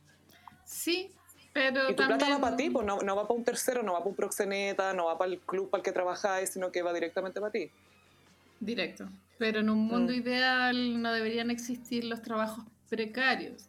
No, el- que no, es po. el único trabajo precario que existe, pero qué paja, pues bueno, ¿cachai? Pero es que sabéis que el tema es que hay mucha gente que lo hace no porque no le queda otra, sino porque prefiere hacer eso a, a hacer otras weas que tal vez les, les dan más lata, no sé, pues, ¿cachai? Hay gente que no tiene Sí. rollo con mostrar fotos en pelota y igual les gusta un poco eso, le, quizás les pasa algo con el autoestima, no sé, ¿cachai? Que les gusta esta wea de sentirse deseados de que, ay, me están pagando para ver weas mías, o sea, tengo mis Mm. fans. Sí, no, entiendo. Igual el debate no tiene solución, ¿cachai? Porque también, si tú trabajas en lo que trabajé, onda, abogado, doctor, ¿no? es? Siempre estás usando tu cuerpo o tu mente. Mm. Entonces, sacarte fotos también es usar tu cuerpo, ¿cachai? Y tu mente, porque también tenés que tener una propuesta. Tenés Sí. que tener una propuesta para las fotos, pues no pueden ser cualquier weá, ¿cachai? Como todos tenemos hoyo, así como que tenéis que proponérmelo de una manera que me atraiga. Exacto. Ahora, mira, yo no tengo como una opinión clara. A mí me gustaría que las mujeres no tuvieran que hacerlo Mm. En un mundo ideal. Pero, puta, no sé, pues bueno, es lo que hay. Y no lo juzgo, pues, no lo entiendo. Prefiero eso igual a que las gallas estén en, en la calle. Claro, exponiéndose físicamente y todo, no, peor. Pero bien por Nelson Mauri. Sí, bien por Nelson Mauri que supo salir súper bien de este bochorno que, no sé, hace 10 años esto habría sido otra cosa. Bueno, o sea... Estaría quemado en vez de... De partida todavía estaría la estatua que dan y yo estaría Nelson Mauri Pero quemado bueno, arriba, imagínate po. que ese niño Arenito, Arenito salió del closet de nuevo y la weá, la weá igual fue como tomado para la talla. Pues es que el tema que se esconde ahí es súper triste porque Arenito fue a terapias de conversión de Sí, gay. po. Y esa weá debería, o sea, en algunos países de Europa está penada por la ley, po. Sí, Porque es po. como una En tortura Estados Unidos está permitido. Y mm, a lo que voy es que imagínate una persona en la desesperación por no ser gay, someterse a esas weas, pésimo. No, heavy. ¿Sabéis que yo vi harta gente conversando de eso? Que, oye, que esto de verdad pone sobre la mesa el tema de las terapias de conversión y, que, y de que la religión o lo que sea te. En el fondo te hagan creer que eres una, una anomalía o que estás enfermo, Sí, que hay algo que está eh, de raíz mal Es contigo. Los evangélicos creen que, a diferencia de los católicos, que los evangélicos creen que, que cuando tú eres gay es porque se te metió un demonio adentro. Claro, O sea, bueno. Esa eso llevarlo. está súper como cancelada, encuentro. O sea, como que no debería existir esa creencia, es demasiado acuática. Pues de partida, si, supiera, si fuera gay, sabría que es muy entretenido. Que puede ser muy entretenido, o sea, ningún demonio. Tener un demonio adentro. Uh. Ay, quiero eso, tengo un demonio adentro. Una polera que diga eso. Bueno, pobre arenito, weón, me da una pena. Sí, a mí me, me da, alegra mucho que haya encontrado la liberación y que se sienta más tranquilo. Y que pueda ser Sí. él, si esa es la cuestión, que te dejen ser tú. weón. Si, mira, no tenéis para qué caerle bien a todo el mundo, ¿cachai? Pero tu esencia, ¿cachai? No te la pueden negar, no te pueden decir que eso está mal. Es muy, es muy doloroso crecer o, o vivir pensando eso, que estáis mal, que tú estáis mal. Eh, es- Sí. es, una, es una cruz. Y es difícil, porque el otro día la cara de Levine, en una entrevista, creo que era con Drew Barrymore, contó que a pesar de haber salido del closet hace muchos, muchos años, a veces todavía tenía pensamientos del tipo, pucha, si fuera hetero, mi vida sería más fácil. Ay. Y si le pasa a ella, que es como millonaria, eh, súper exitosa, imagínate, yo creo que es algo que le pasa a todo el mundo. Sí, pues si todos tenemos de alguna u otra manera una lucha dentro de nosotros de, ay, si fuera algo distinto a lo que soy, Sería o si mi vida diferente. tuviera, claro, si mi vida tuviera esto distinto, quizás yo sería más feliz. Pero sí, así que bien por Arenito que haya salido nuevamente del closet. Bueno, ¿y cachaste lo de Carol Dance? Ay, ¿qué hizo ahora? Buena. Hay un programa en, en ese canal Zona Latina donde está Fallon, está Joche, Ah. Mario Velasco. Y Mario Velasco, yo creo que se le salió, como que sin ninguna intención, dijo, oye, y en el mucho gusto había un, un weón que mostraba todas las mañanas videos de, de las relaciones sexuales que tenía en su casa. Y Fallon también se le salió y dijo, ¿salía yo? Ya sabemos quién es. Pero, a ver, ¿por qué Carol Dance se graba? Uno. Y dos, ¿por qué anda mostrando esos videos? Bueno, si tú recuerdas el famoso episodio de Carol cuando le arreglaron los cables, entre comillas, es decir, cuando le chuparon el pico en la pega, Sí. él estaba con el celular y le sacaba fotos a la mina abajo. Le levantaba el celular para sacarle fotos como la mina le chupaba el pico. Él no está bien. Y te apuesto que las manda a grupos de amigos. Bueno, los hombres hacen esa weá. Los hombres se mandan fotos culiando, o bueno, obvio que se mandan porno. Yo creo que eso ¿Te imaginas? gay. No, weón. ¿Te imaginas yo te mandara fotos de tetas así, mira, mira, cacha estas tetas, o fotos de un pico, no sé, ¿te imaginas? Y yo como, ¿qué? Como, ¿qué está pasando? Mira, mira la curva de este, oye, debe ser interesante estar con este niño. Oye, sí, ¿ah? Se le ve bien la piel también. Bueno, o sea, yo creo que Carol Dance está muy cerca de ser un degenerado, pero así ya criminal, weón. Ay, a mí no me cabe duda que el loco se graba. Y el, el tema, mira, filo si te grabáis, ¿cachai? Pero el tema siempre es el consenso con tu pareja, con la persona que está apareciendo en el video también. Si la persona que, con la que él estaba estaban conscientes de esto y fue con, con aprobación, bien. Si no, tenemos otro problema. Como el de Alexis Sánchez, porque allá. Sí, con la Vale Roth. Y que con otras, otras mujeres también parece que pasaba, que él estaba con las mujeres en la pieza y los amigos estaban escondidos en el closet grabando. Bueno, ¿quién hay que ver la weá? Encuentro heavy una violación de privacidad, Brígida. Imagínate estar con un weón y después, ¿cachai? Que el loco te grabó y se lo mostró a su- a sus amigos. Me muero. Aquí igual Y se la que cortó. Se puede destruir la mente esa weá, po. Absolutamente, ¿no? Y, y es como el sentirse violada, ¿cachai? Como la confianza, no sé, como loco. Después como confiar en otra persona también, da toda paranoica, no, todo mal. Pero qué rancio esa, esa- qué rancia esa cultura de, imagínate, está en la pega y está ahí en grupito viendo el video de un compañero de pega culiando. ¿Qué es esa weá? Que yo me niego a creer que esto sea algo habitual, amiga. Yo creo que es algo excepcional en Carol Dance y que pasa muy poco. No creo que sea Mm. normal. No creo que sea súper común, pero creo que pasa más- de lo que creemos. Puede que sí. Ojalá que no. Oye, te quería mencionar a, a William. El príncipe William, ¿te refieres al hombre más guapo, calvo del mundo? Bruce Willis dijo, ¿qué es esta weá?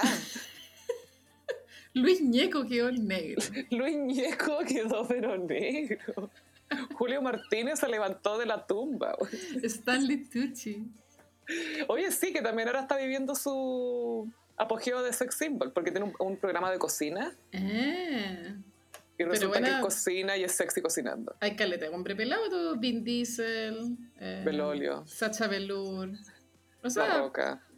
imagi- y Príncipe William va a ser el... ¿Quién hizo este ranking? ¿Qué- ¿De qué estamos hablando? Aparte que son más sexy los pelados que son enteros pelados, el príncipe Williams todavía tiene esa como ilusión de pelo acá a los lados. Sí, tiene el melón con flecos que le llaman.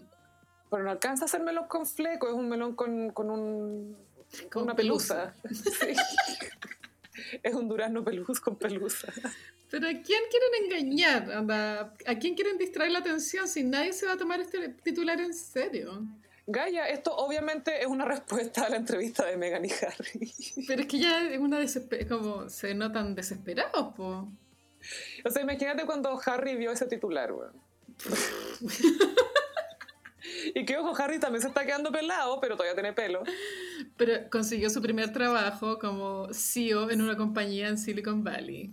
Gaia tiene dos trabajos ahora, está en dos, en dos cosas así de, de, no sé, jefe, de impacto humano, no sé qué chucha, unos cargos inventados de estas compañías de billones y billones de dólares, pero son cosas relacionadas a, a caridad y filantropía y cosas así. Bueno, estoy tan segura que el one va a ser como cuando el personaje American Psycho iba a la oficina. ¿Te acuerdas que iba con audífono? Se sentaba en el escritorio y, y se ponía a escuchar música y no hacía Y no nada hacía nada. día. No tenía como, no tenía computador, no tenía nada. Tenían tarjeta y Walkman. Y trajes, claro. Y traje y e- excelentes cortes de pelo. Pero en Silicon Valley igual la moda es más vestirse como, como Steve Jobs. Canguro, más Claro. canguro. Fui canguro, fue el príncipe Harry canguro, con New Balance. Ay, qué ridículos.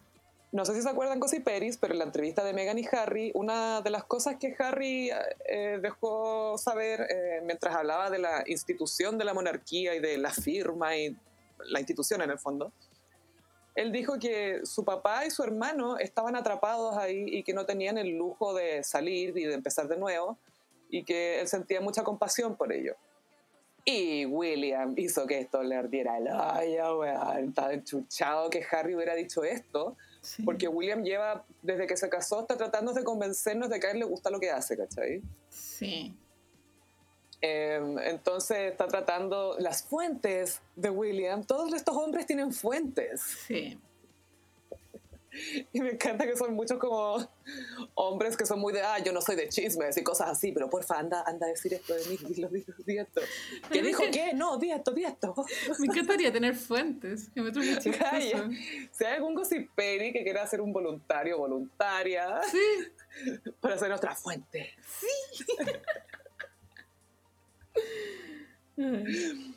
Eh, William, claro, sus fuentes salieron a decir que le, estaba, le encantaba su trabajo y que estaba muy comprometido con su labor y que bla, bla, bla, bla, bla.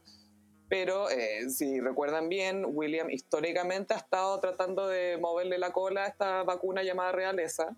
Por eso se demoró tanto en casarse, se demoró en terminar su carrera militar, quiso tratar de meter la máxima de cosas posibles antes de tener que asumir su cargo, su cargo público 100%.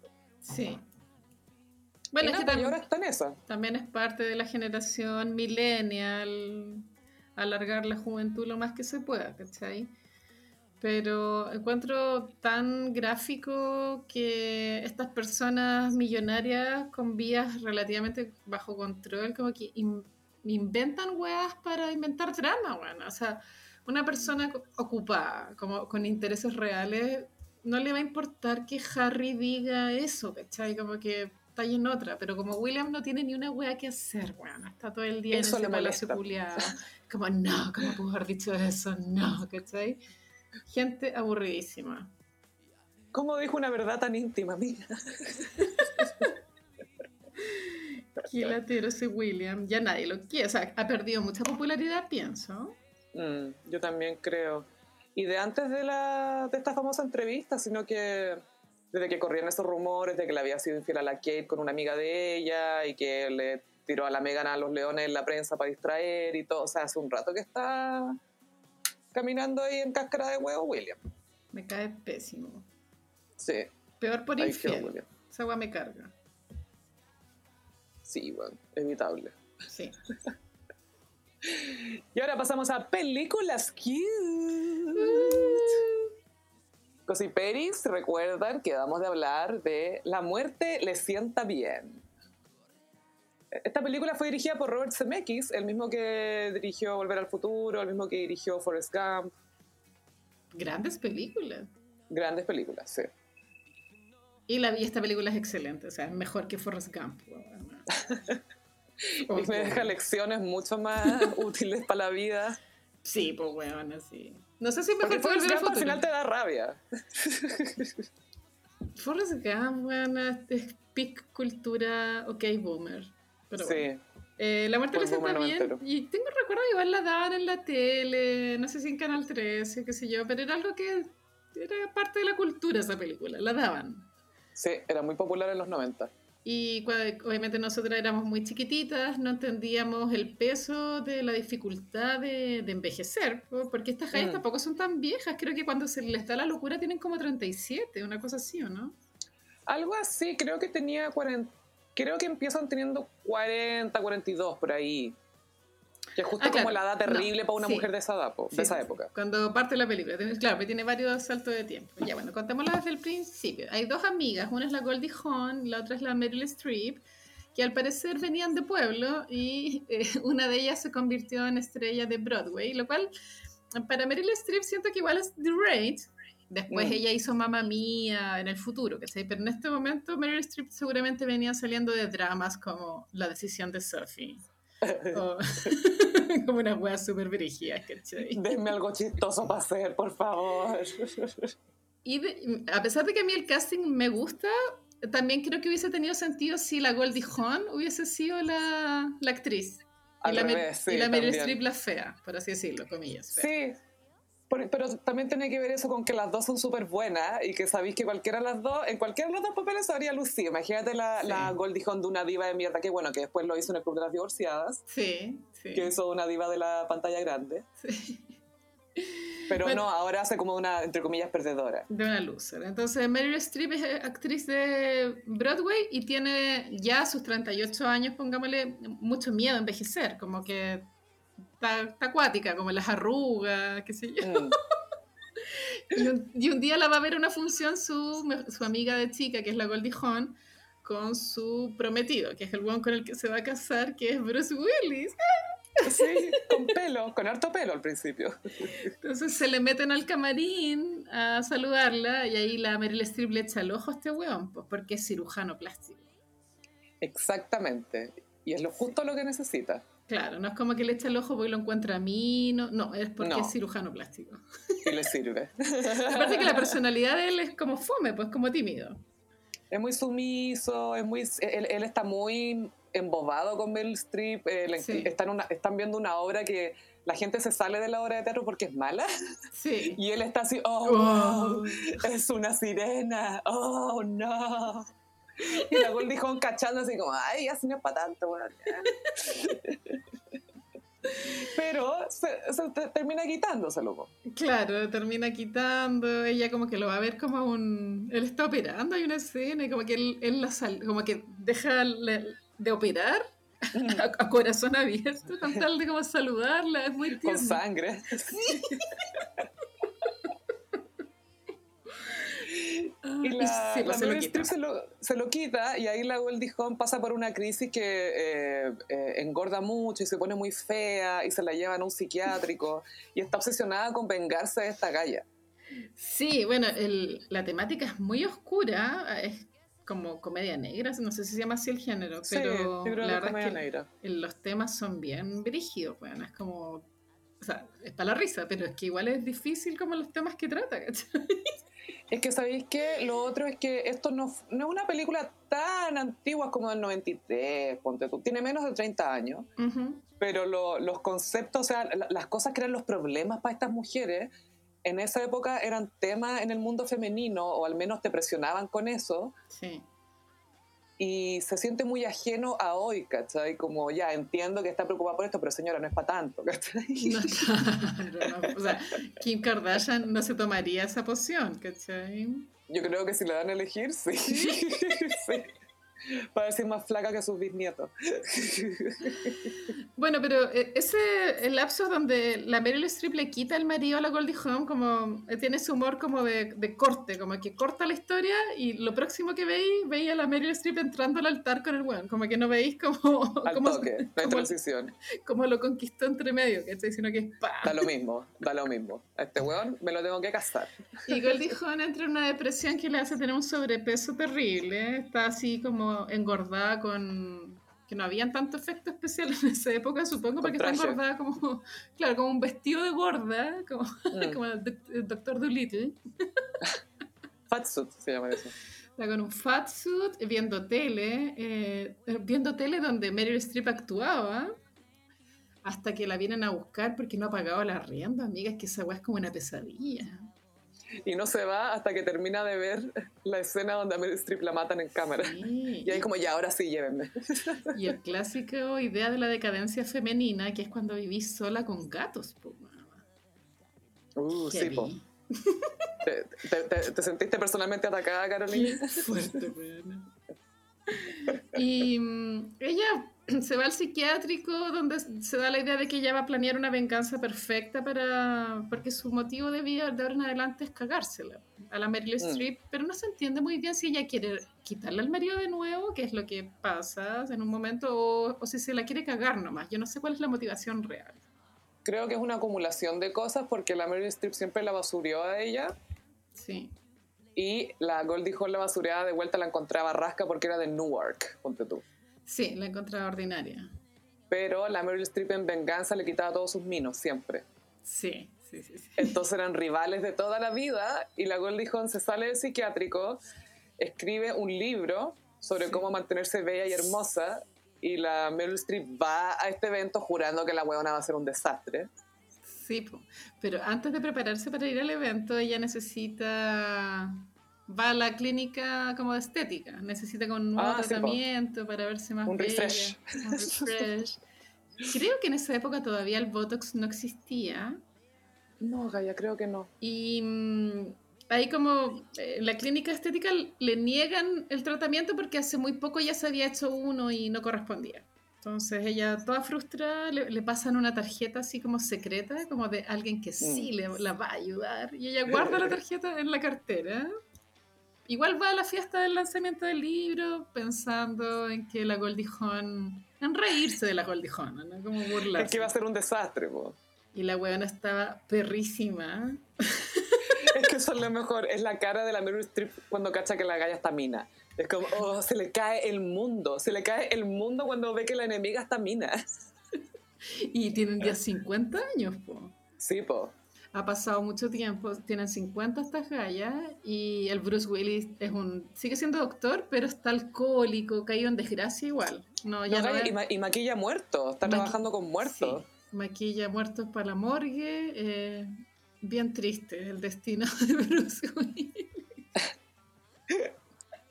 Bueno, y ahí empieza la- el, la- el plan de la Goldie Hawn, porque por un lado habla con Bruce Willis y le dice yo no estoy enojada contigo, después le dice a la Meryl Streep yo no estoy enojada contigo. Claro.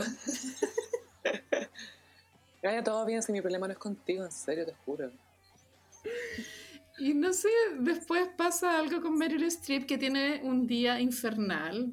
Primero va a tratar de juntarse con el amante. El amante era un gallo muy joven. A mí eso igual me, me llamó la atención porque no me acordaba de esa parte que ella tenía un amante. Es que no lo muestran tanto, solamente lo muestran cuando ella se va a juntar con él y cacha que el loco está con otra mina. Mucho más joven también, la, Mm. la otra amante. Pero es loco que ella, claro, tenía un amante. O sea, esto te da a entender que ya el matrimonio con Bruce Willis está totalmente No estaba ni ahí con él nunca. po. Y, mm, y en la desesperación recoge esta tarjeta que le habían dado, la, la tarjeta secreta, y va donde la esteticista secreta. Y es como una- Isabela Rossellini. Sí, que regia la hueva, ¿no? Atroz. Muy europea. Y se nota que es como cuerpo natural, natural, pues no son Mm. cuerpos operados. Y es, es como tenebrosa, es como una película de terror en esa parte, porque está lloviendo, la mansión es tenebrosa. Y tiene una estética donde hay harto vitró sobre la crea- de la creación, en una piscina Sí. tempora- temperada que es interna, y hay sirvientes que son como esclavos sexuales, muy raro, todo muy raro. Muy misterioso. Mucha piedra preciosa, harto topless pero tapado. La Isabela Rossellini es la encargada de venderle el producto, que es una poción mágica que te rejuvenece. Ese es como el pitch que ella le hace. Y, y creo que la Meryl Streep le pregunta el precio, ¿no? Y como que cuando le da el precio, la buena dice, no, bueno, como que es demasiado caro. Ni cagando, estáis loca. No, bueno, no. Y a ella le dan una muestra gratis de cómo es la poción. Y, y con la mano, viste que las manos envejecen muy rápido.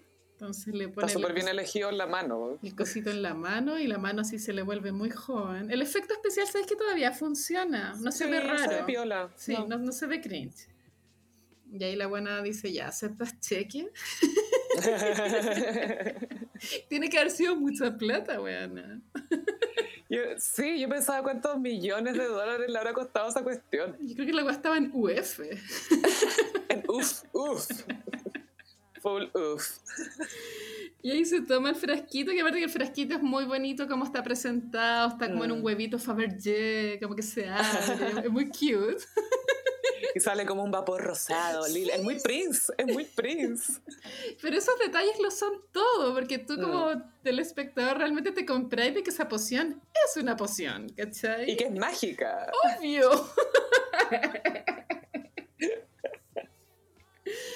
La Meryl Streep cuando va camino salida de la mansión se, se ve a un espejo y hay un efecto especial como que se le suben las tetas, como que el poto se le acomoda. poto, sí. Es notable cuando se le suben las tetas y el poto. así. Es muy bueno.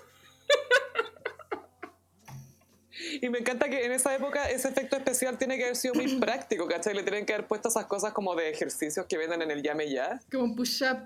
Claro, que te contraen y, y de repente se le contrae el músculo o lo que sea y así se la levantaron así. Obvio que ese fue el efecto, obvio que sí. Ese día fue muy incómodo en el set, yo creo. Ah, bueno, y ella vuelve a su casa con Bruce Willis, pero ella ya por dentro es otra persona. Ya no es Mm. la mujer que, que existía hace 10 minutos atrás. Está con mucha confianza en sí misma. Se cree el hoyo, weón, porque tiene las tetas arriba y el poto parado. Se cambia de ropa, se pone como panties negras y un body negro y anda con una bata así de gasa muy bonita. Y ahí se enfrenta a una pelea infernal con el marido. Oh, qué paja las peleas infernales. No, y, y Bruce Willis tenía un plan con la Goldie Hawn de que i- iban a matar a la Meryl Streep, pero lo iban a hacer parecer un accidente. Entonces tenía que ponerle un veneno a unas copas, no sé qué cosa, y después se iban a deshacer de ella, le iban a tirar por un barranco con copete, ya filo. Pero Sí. se está peleando con la Meryl Streep con Bruce Willis Sí. y Meryl usa el mejor insulto, le dice flácido, flácido, Sí, flácido. Porque no se le para al weón. Pero quiero decirle que flácido como insulto. Weón. ¿Qué? Me hablaba de huevo flácido, flácido, flácido. Qué mal, qué mala. Eso, eso es un golpe muy bajo. Flácido. Esa parte que describiste recién, donde eh, la Goldie Hawn con Bruce Willis planean el, el plan de asesinato, es mi parte favorita de la película, porque como ellos van, habl- Mm. van describiendo verbalmente y las imágenes te van mostrando cómo se ejecuta el plan, y, es- y- y la forma en que está hecho es como tan caricaturesco. Me Sí, es como encanta, melodrama. Sí. Sí. Pero es una película de misterio antigua, así, sí, vamos a venir esto y tú le vas a poner esto y justo los muestra la... Y, y puras cosas que en la vida real no tendrían sentido. No. Pero que, onda que están matando a la Meryl Streep que está en la cabecera de la mesa y en el otro lado de la mesa están ellos brindando al lado. Y es como, loco, esto no, no sería así en la vida real, pero eh, eh, la narración del plan es muy melodramática. Es mi parte favorita de la película, weón. Eh, bueno, entonces en la pelea infernal, eh, Bruce Willis ya tenía en mente el plan de asesinarla, que, que partía dando- sirviéndole una copa, donde la copa en el, en el borde tenía veneno. Esa era como la parte la, la Ujú. parte uno del plan. Pero antes de eso, como se ponen a pelear al lado de la escalera, eh, weón igual la trata de botar, po, como que Mm. la agarra ahí como al borde de caerse. Y también es, es caricaturesco porque las patitas de Meryl Streep también hacen como... Sí. Agita las patitas. Y, y ahí el guan le da un empujón final y la mata, po. Se cae en una La escalera. galla cae por la escalera y, Sí. claro, se le se desnuca, se, se le da vuelta la cabeza. El brazo se le da po. vuelta, sí, po. Sí, todo. Y, este Y Bruce weón- Willis baja a llamar a la Goldie Hawn y le- eh, hubo un cambio en el plan. Que cuál es pésima idea. Siempre hay que llamar a los pacos primero, buena. Y la galla le dice, ¿cómo me llamáis a mí primero después que pasó esto, tonto weón? Y eh, cortan y Bruce Willis se da vuelta y ve que Meryl Streep está ahí con la cabeza al revés y todo, mirándolo y vivita.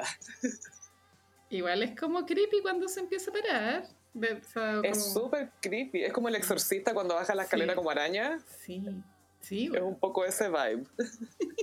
Y ese es Hay un el, tema con ver a la gente caminando al revés, el gran efecto especial de esa película es que ella está con la cabeza dada vuelta. Como- Sí, se le ve la columna, ¿eh? ¿cachado? Que se le ve la columna Sí. salida. Qué nervio. Y, y Bruce Willis no entiende qué está pasando y la lleva al hospital, po. Le mientras endereza la cabeza, le endereza la cabeza primero. en el hospital es declarada muerta porque no tiene pulso ni no tiene nada y la tiene que sacar de la morgue para llevársela para la casa. Pero todavía sin entender bien qué pasa, es como todavía es todo muy raro. Mientras la Goldie Hawn se metió a la mansión como una ninja. Muy ninja. La amo, amo ese personaje. Es muy bueno. Y mm, claro, no me acuerdo si este bueno trató primero como de arreglarle como las fallas que ella tenía a la Meryl Streep o antes o después de la pelea que ellas tienen. Eh, no, primero le- la Meryl Streep se enderezó la cabeza y fueron al hospital y después eh, volvieron a la casa. Sí. Ahí le disparan a la Goldie Hawn, Ah, un escopetazo. un escopetazo en la guata y es como, ah, filo, ya se murió. Y se levanta la Goldie Hawn con un hoyo en la guata y resulta que también se tomó la poción. Y la poción no es que te hace joven, sino que te hace inmortal. Y es como un gran efecto secundario. es un pequeño efecto secundario eh, que te da la vida eterna. Pero, y ahí cachan que la Mary Streep claramente está con problemas en su cuerpo arreglado y la Goldie Hawn tiene un hoyo en la guata, entonces le piden a este loco que las arregle. po. Sí. Pero antes empiezan en una pelea donde se liman las asperezas, o sea, con una Sí. pala empiezan a pelear harto rato, donde se sacan en cara todas las guas del pasado, hasta que llegan como al consenso. Igual a veces es bueno pelear, Gaya, como que te sacáis todo Sí. de dentro y después partís de cero. Sobre todo cuando ya estáis muerta. Exacto. Creo que así como dato freak de la película, en esa escena donde ellas peleaban con las palas, a la Goldie Hawn efectivamente le llegó un palazo en la cara sin querer y tiene una cicatriz hasta el día de hoy. O que se la dejó Meryl. Qué bacán esa historia. ¿Qué te pasó en la cara? Bueno, la Meryl Streep me pegó un palazo. Y está también hecha para toda esa pelea porque como la Goldie Hawn tiene un hoyito en la guata, eh, hay muchos juegos de luz y sombra. Y en la sombra de Goldie Hawn siempre se le ve el hoyito en la guata. po. Es muy buena. En la raja.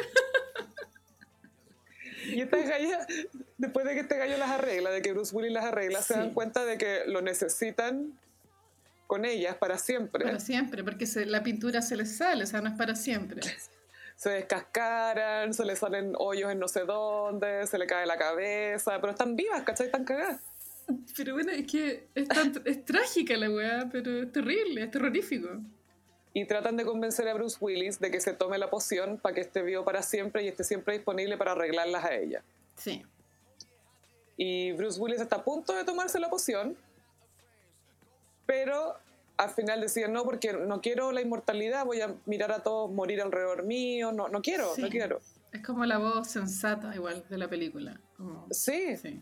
y, mm, y es genial porque, filo, él se desaparece y después hay otro salto de tiempo al funeral de Bruce Willis. Sí, y ha pasado mucho tiempo.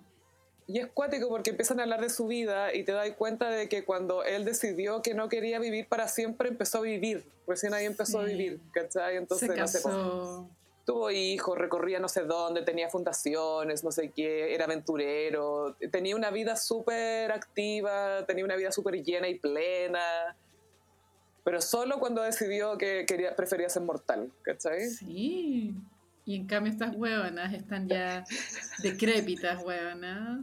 ¿Quién está en la misa atrás? En la, en la- bien, bien atrás. Están las hueonas. po. Entre ellas seguro se están maquillando y, y se maquillan como el pico. Y se nota, po, weón, porque están las dos con unos velos. Porque una vez que se las sacan es como ver a la, a la viejita de los otros, como las caras bien blancas, los ojos muy...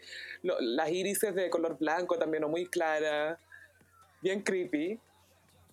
Y mm, bueno, ahí termina la película. Ellas tienen una pelea final donde de nuevo se sacan la chucha y, y no les Por queda la otra de nuevo. que seguir juntas. Es una condena eterna.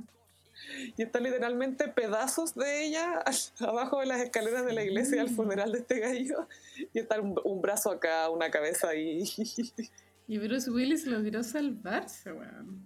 Increíble, sí, se salvó ese hombre. Una vez que de- decidió dejar de ser un pelele que a todo esto, The Range de Bruce Willis, de venir de hacer John McClane a hacer este pelele. Weón, el medio range. El medio range. Esta película es un clásico, es un clásico del humor negro, es súper cliché lo que voy a decir, pero ya no hacen películas así. No, Como... eh, porque igual tiene su ritmo la película, tiene su misterio, no es, no es frenético en, en lo que te No. plantea, ¿cachai? Toda esa escena donde Meryl Streep, o sea, toda esa secuencia donde Meryl Streep toca fondo, lo que la lleva a tomarse la poción, es súper pausada, po. es lenta, eh, y eso también te da como un como una expectativa que se cumple finalmente, ¿eh? Sí. pero el ritmo, ese ritmo de película ya no existe. Y es fome, como que las películas hoy en día sean tan, tan frenéticas y con tanta música.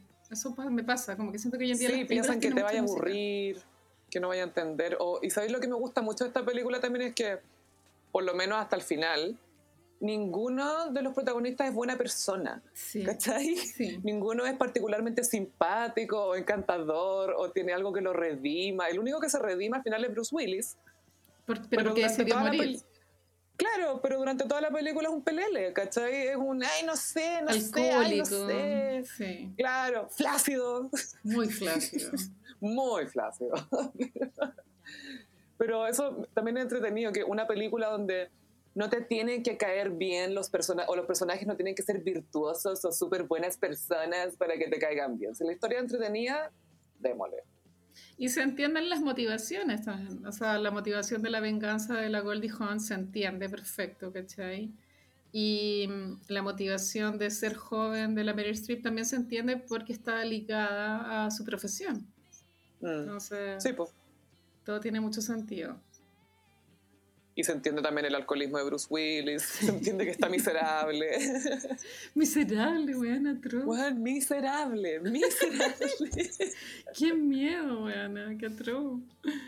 Pero sí, sí, pero la película la tiene la Sophie, por si la quieren ver. Sí, me la, me la facilitó un gossiperi que también lo había comentado en su podcast. Creo que, el- no sé si es Luis de Pimpín y el Repollo Crespo tienen un podcast, Luis creo. Pimpín, lo adoro. Creo. Ay, perdón si estoy confundida, perdón, gossiperi. Pero tienen un podcast y lo habían comentado también. Entonces Mm. me, me facilitaron el archivo. Bacán.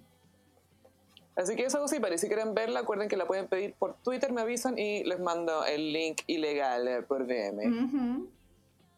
Y ahora pasamos a... Mmm, ¿Cómo los signos zodiacales? Bueno, ya entramos en temporada Aries y los gossiperos sabe- sabemos que hay una gran constelación de divas Aries que son las típicas, pero ahora quisiera hablar como de las divas Aries como no tan típicas, ¿cachai? ¿Existe eso, Gaia? No existe ningún Aries Under. Las típicas son Mariah, Lady Gaga, Diana Ross, Celine Dion, Aretha. Franklin. Esas son las Selena. típicas. Ujú. Ah, y Selena, claro. Pero ahora vamos a hablar como de la, de la segunda línea de divas que igual son caletas, weón. Tenemos hasta banquillo, me encanta. Vamos a partir con Reese Witherspoon. Mm. Big Aries Energy, Sí, weón. Ella igual es como un chihuahua asesino, encuentro. todo el rato. Y Te muerde los talones. A, a pesar de que ella es Aries, siento que hay varios de sus papeles que son Aries también. Por ejemplo, legalmente rubia es una Aries, obvio. Full Aries. Ella actúa muy Aries, o sea, sus películas las enfrenta muy. Election, Tracy Flick también es un poco Aries. ¿o no? El, el personaje de Election es demasiado Aries, ahora que lo pienso. Y también el personaje de Big Little Lies. También. Reese Witherspoon, muy iconic Aries, me encanta. Y ahora vamos a ir con otra diva Aries que es Sarah Jessica Parker. Más, más no Carrie Bradshaw. Más no, Carrie, no. Carrie era Libra, ¿o no? Yo encuentro que la Carrie es Libra, sí. Pero Sarah Jessica es Aries. Yo creo que lo más Aries que ha hecho en el último momento es tratar de revivir Sex and the City, a pesar de que todo el mundo le está diciendo, por favor, no. Mira, como, como fellow Aries, me da un poco de cringe toda esta situación. Sí.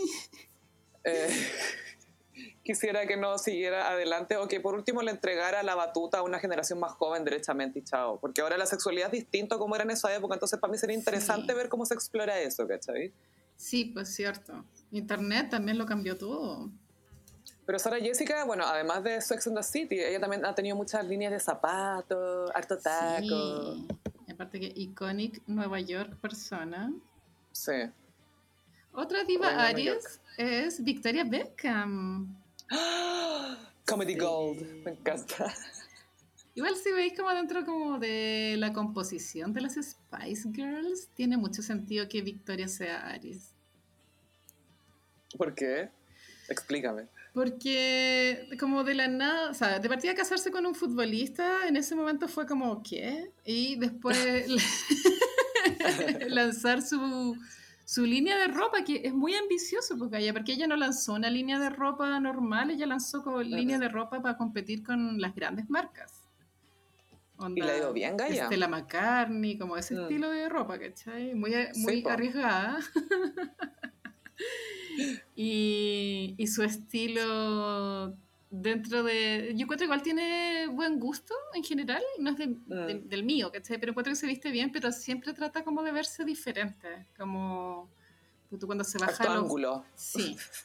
O cuando se baja los aviones siempre está como demasiado así arreglada, al pico. Encuentro que su, su estilo es muy classy chic. Es muy clásica, moderna un poco, pero siempre muy chic.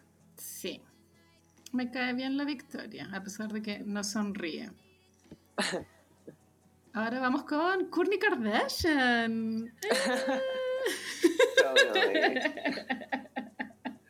Siento que nos ha dado grandes, grandes joyas de la época Kardashian, la Courtney. O sea, las Sí. cosas cuando se reía de cómo Kim lloraba. Es un gran personaje dentro de las Sí. Kardashians, porque es la, como no se toma tan en serio, Mm. Eh, ha- hace el contraste con las otras que efectivamente se toman demasiado en serio. po. Y con la Courtney, ¿hay cachado que nunca sabéis lo que siente? No. nunca. Con las otras es súper claro, ¿cachai? Pero ella es como, "Ah, I don't know, ah, I'm angry. eh". Pero suena igual siempre, ¿cachai? Me encanta. Y que ahora está con Travis, me, me- eh, promete mucho esta pareja. oye. Esa relación ya está consolidada. Mm. Mucho I love you públicamente. No, ya fue. Ahora como que van a citas, se dejan fotografiar, ya está. Gaia, fueron a Nobu, Nobu. dos noches seguidas. Buena. O The Ivy, no sé, fue uno de esos bien populares, pero fueron dos noches Era seguidas. Nobu, sí, yo vi la noticia y era Nobu. Nobu. Otra diva Aries es Kristen Stewart. Mm, ¿Qué es tú? Ah, La, Futura esposa. la actriz de... Bueno, conocía en Crepúsculo, pero en verdad tiene mucho más rango que eso.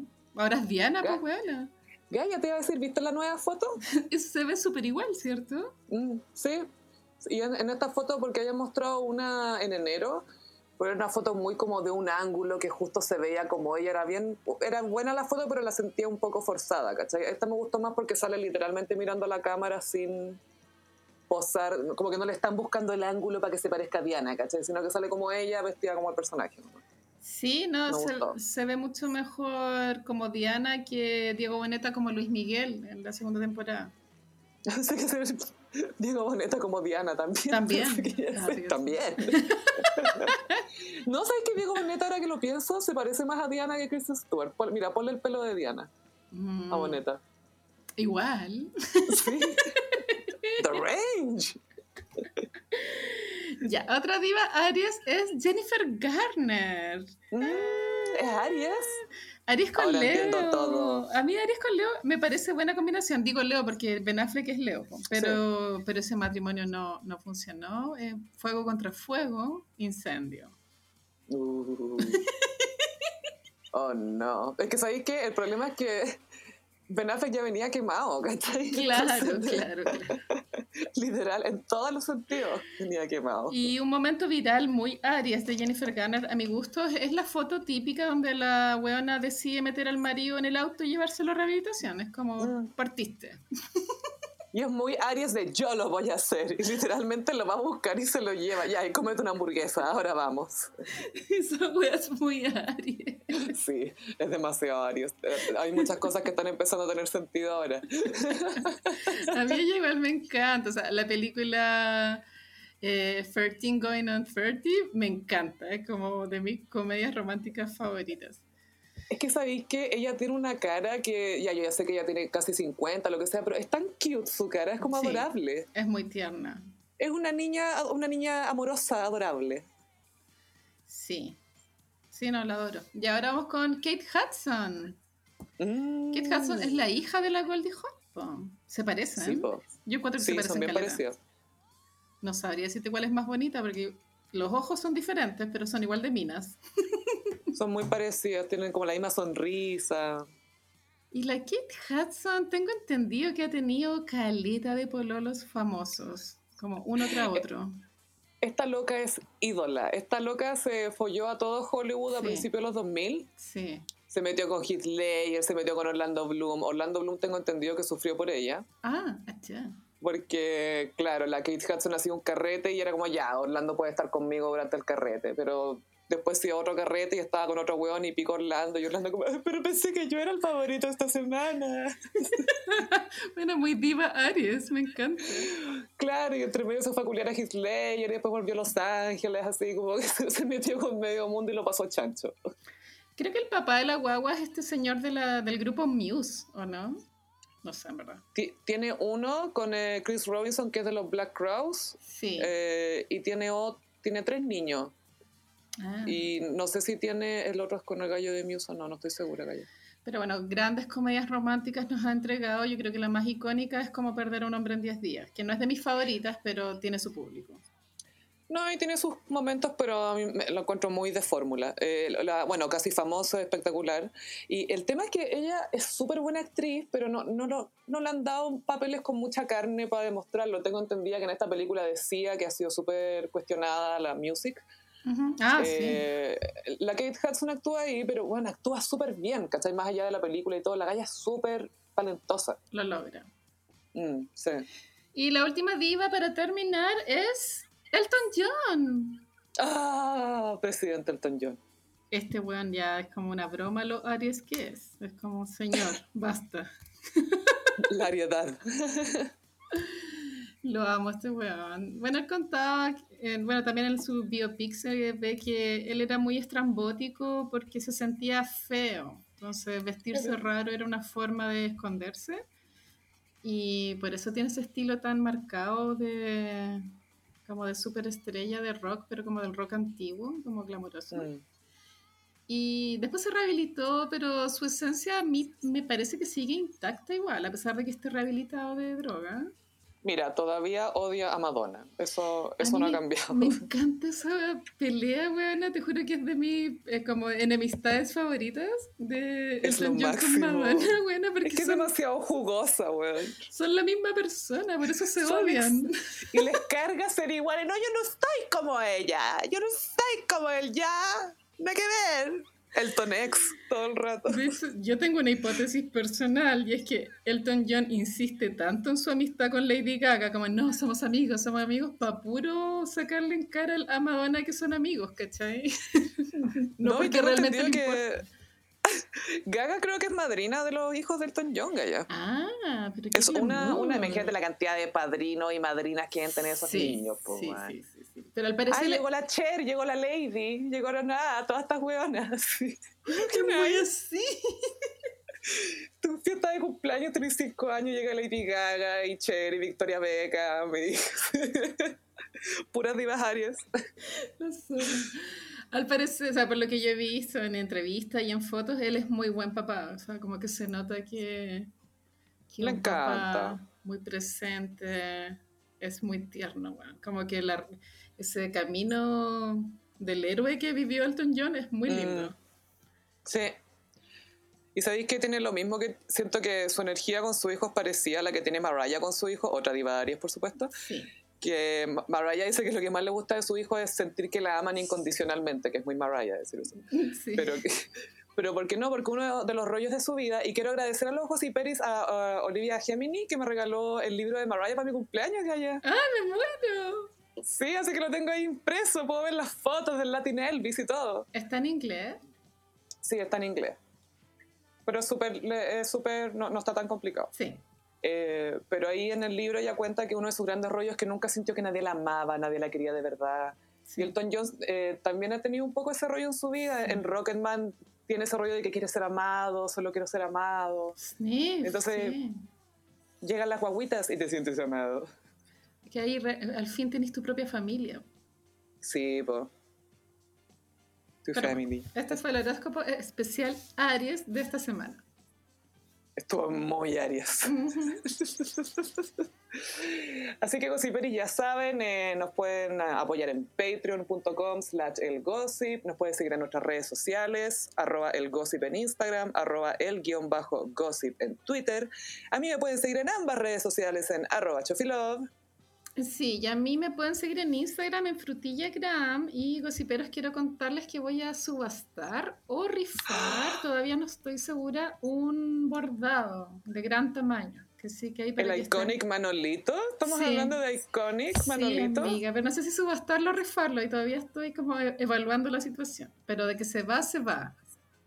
Y cualquier gossipero podría ser su dueño. ¿Y va, va a ir firmado con alguna dedicatoria? Yo creo que de pronto por atrás, sí. Para... ¿Podría hacerle un OnlyFans a Manolito? Bueno, sí. Y ponerle dildos en la boca, así. como no sé. es Manolito. No sexualices a Manolito. Perdón, no fui yo, fue OnlyFans. Gracias por la paciencia, Gossiperis. Sí. Costó traer este episodio, pero lo logramos. Así que nos escuchamos en el próximo. Bye. Adiós.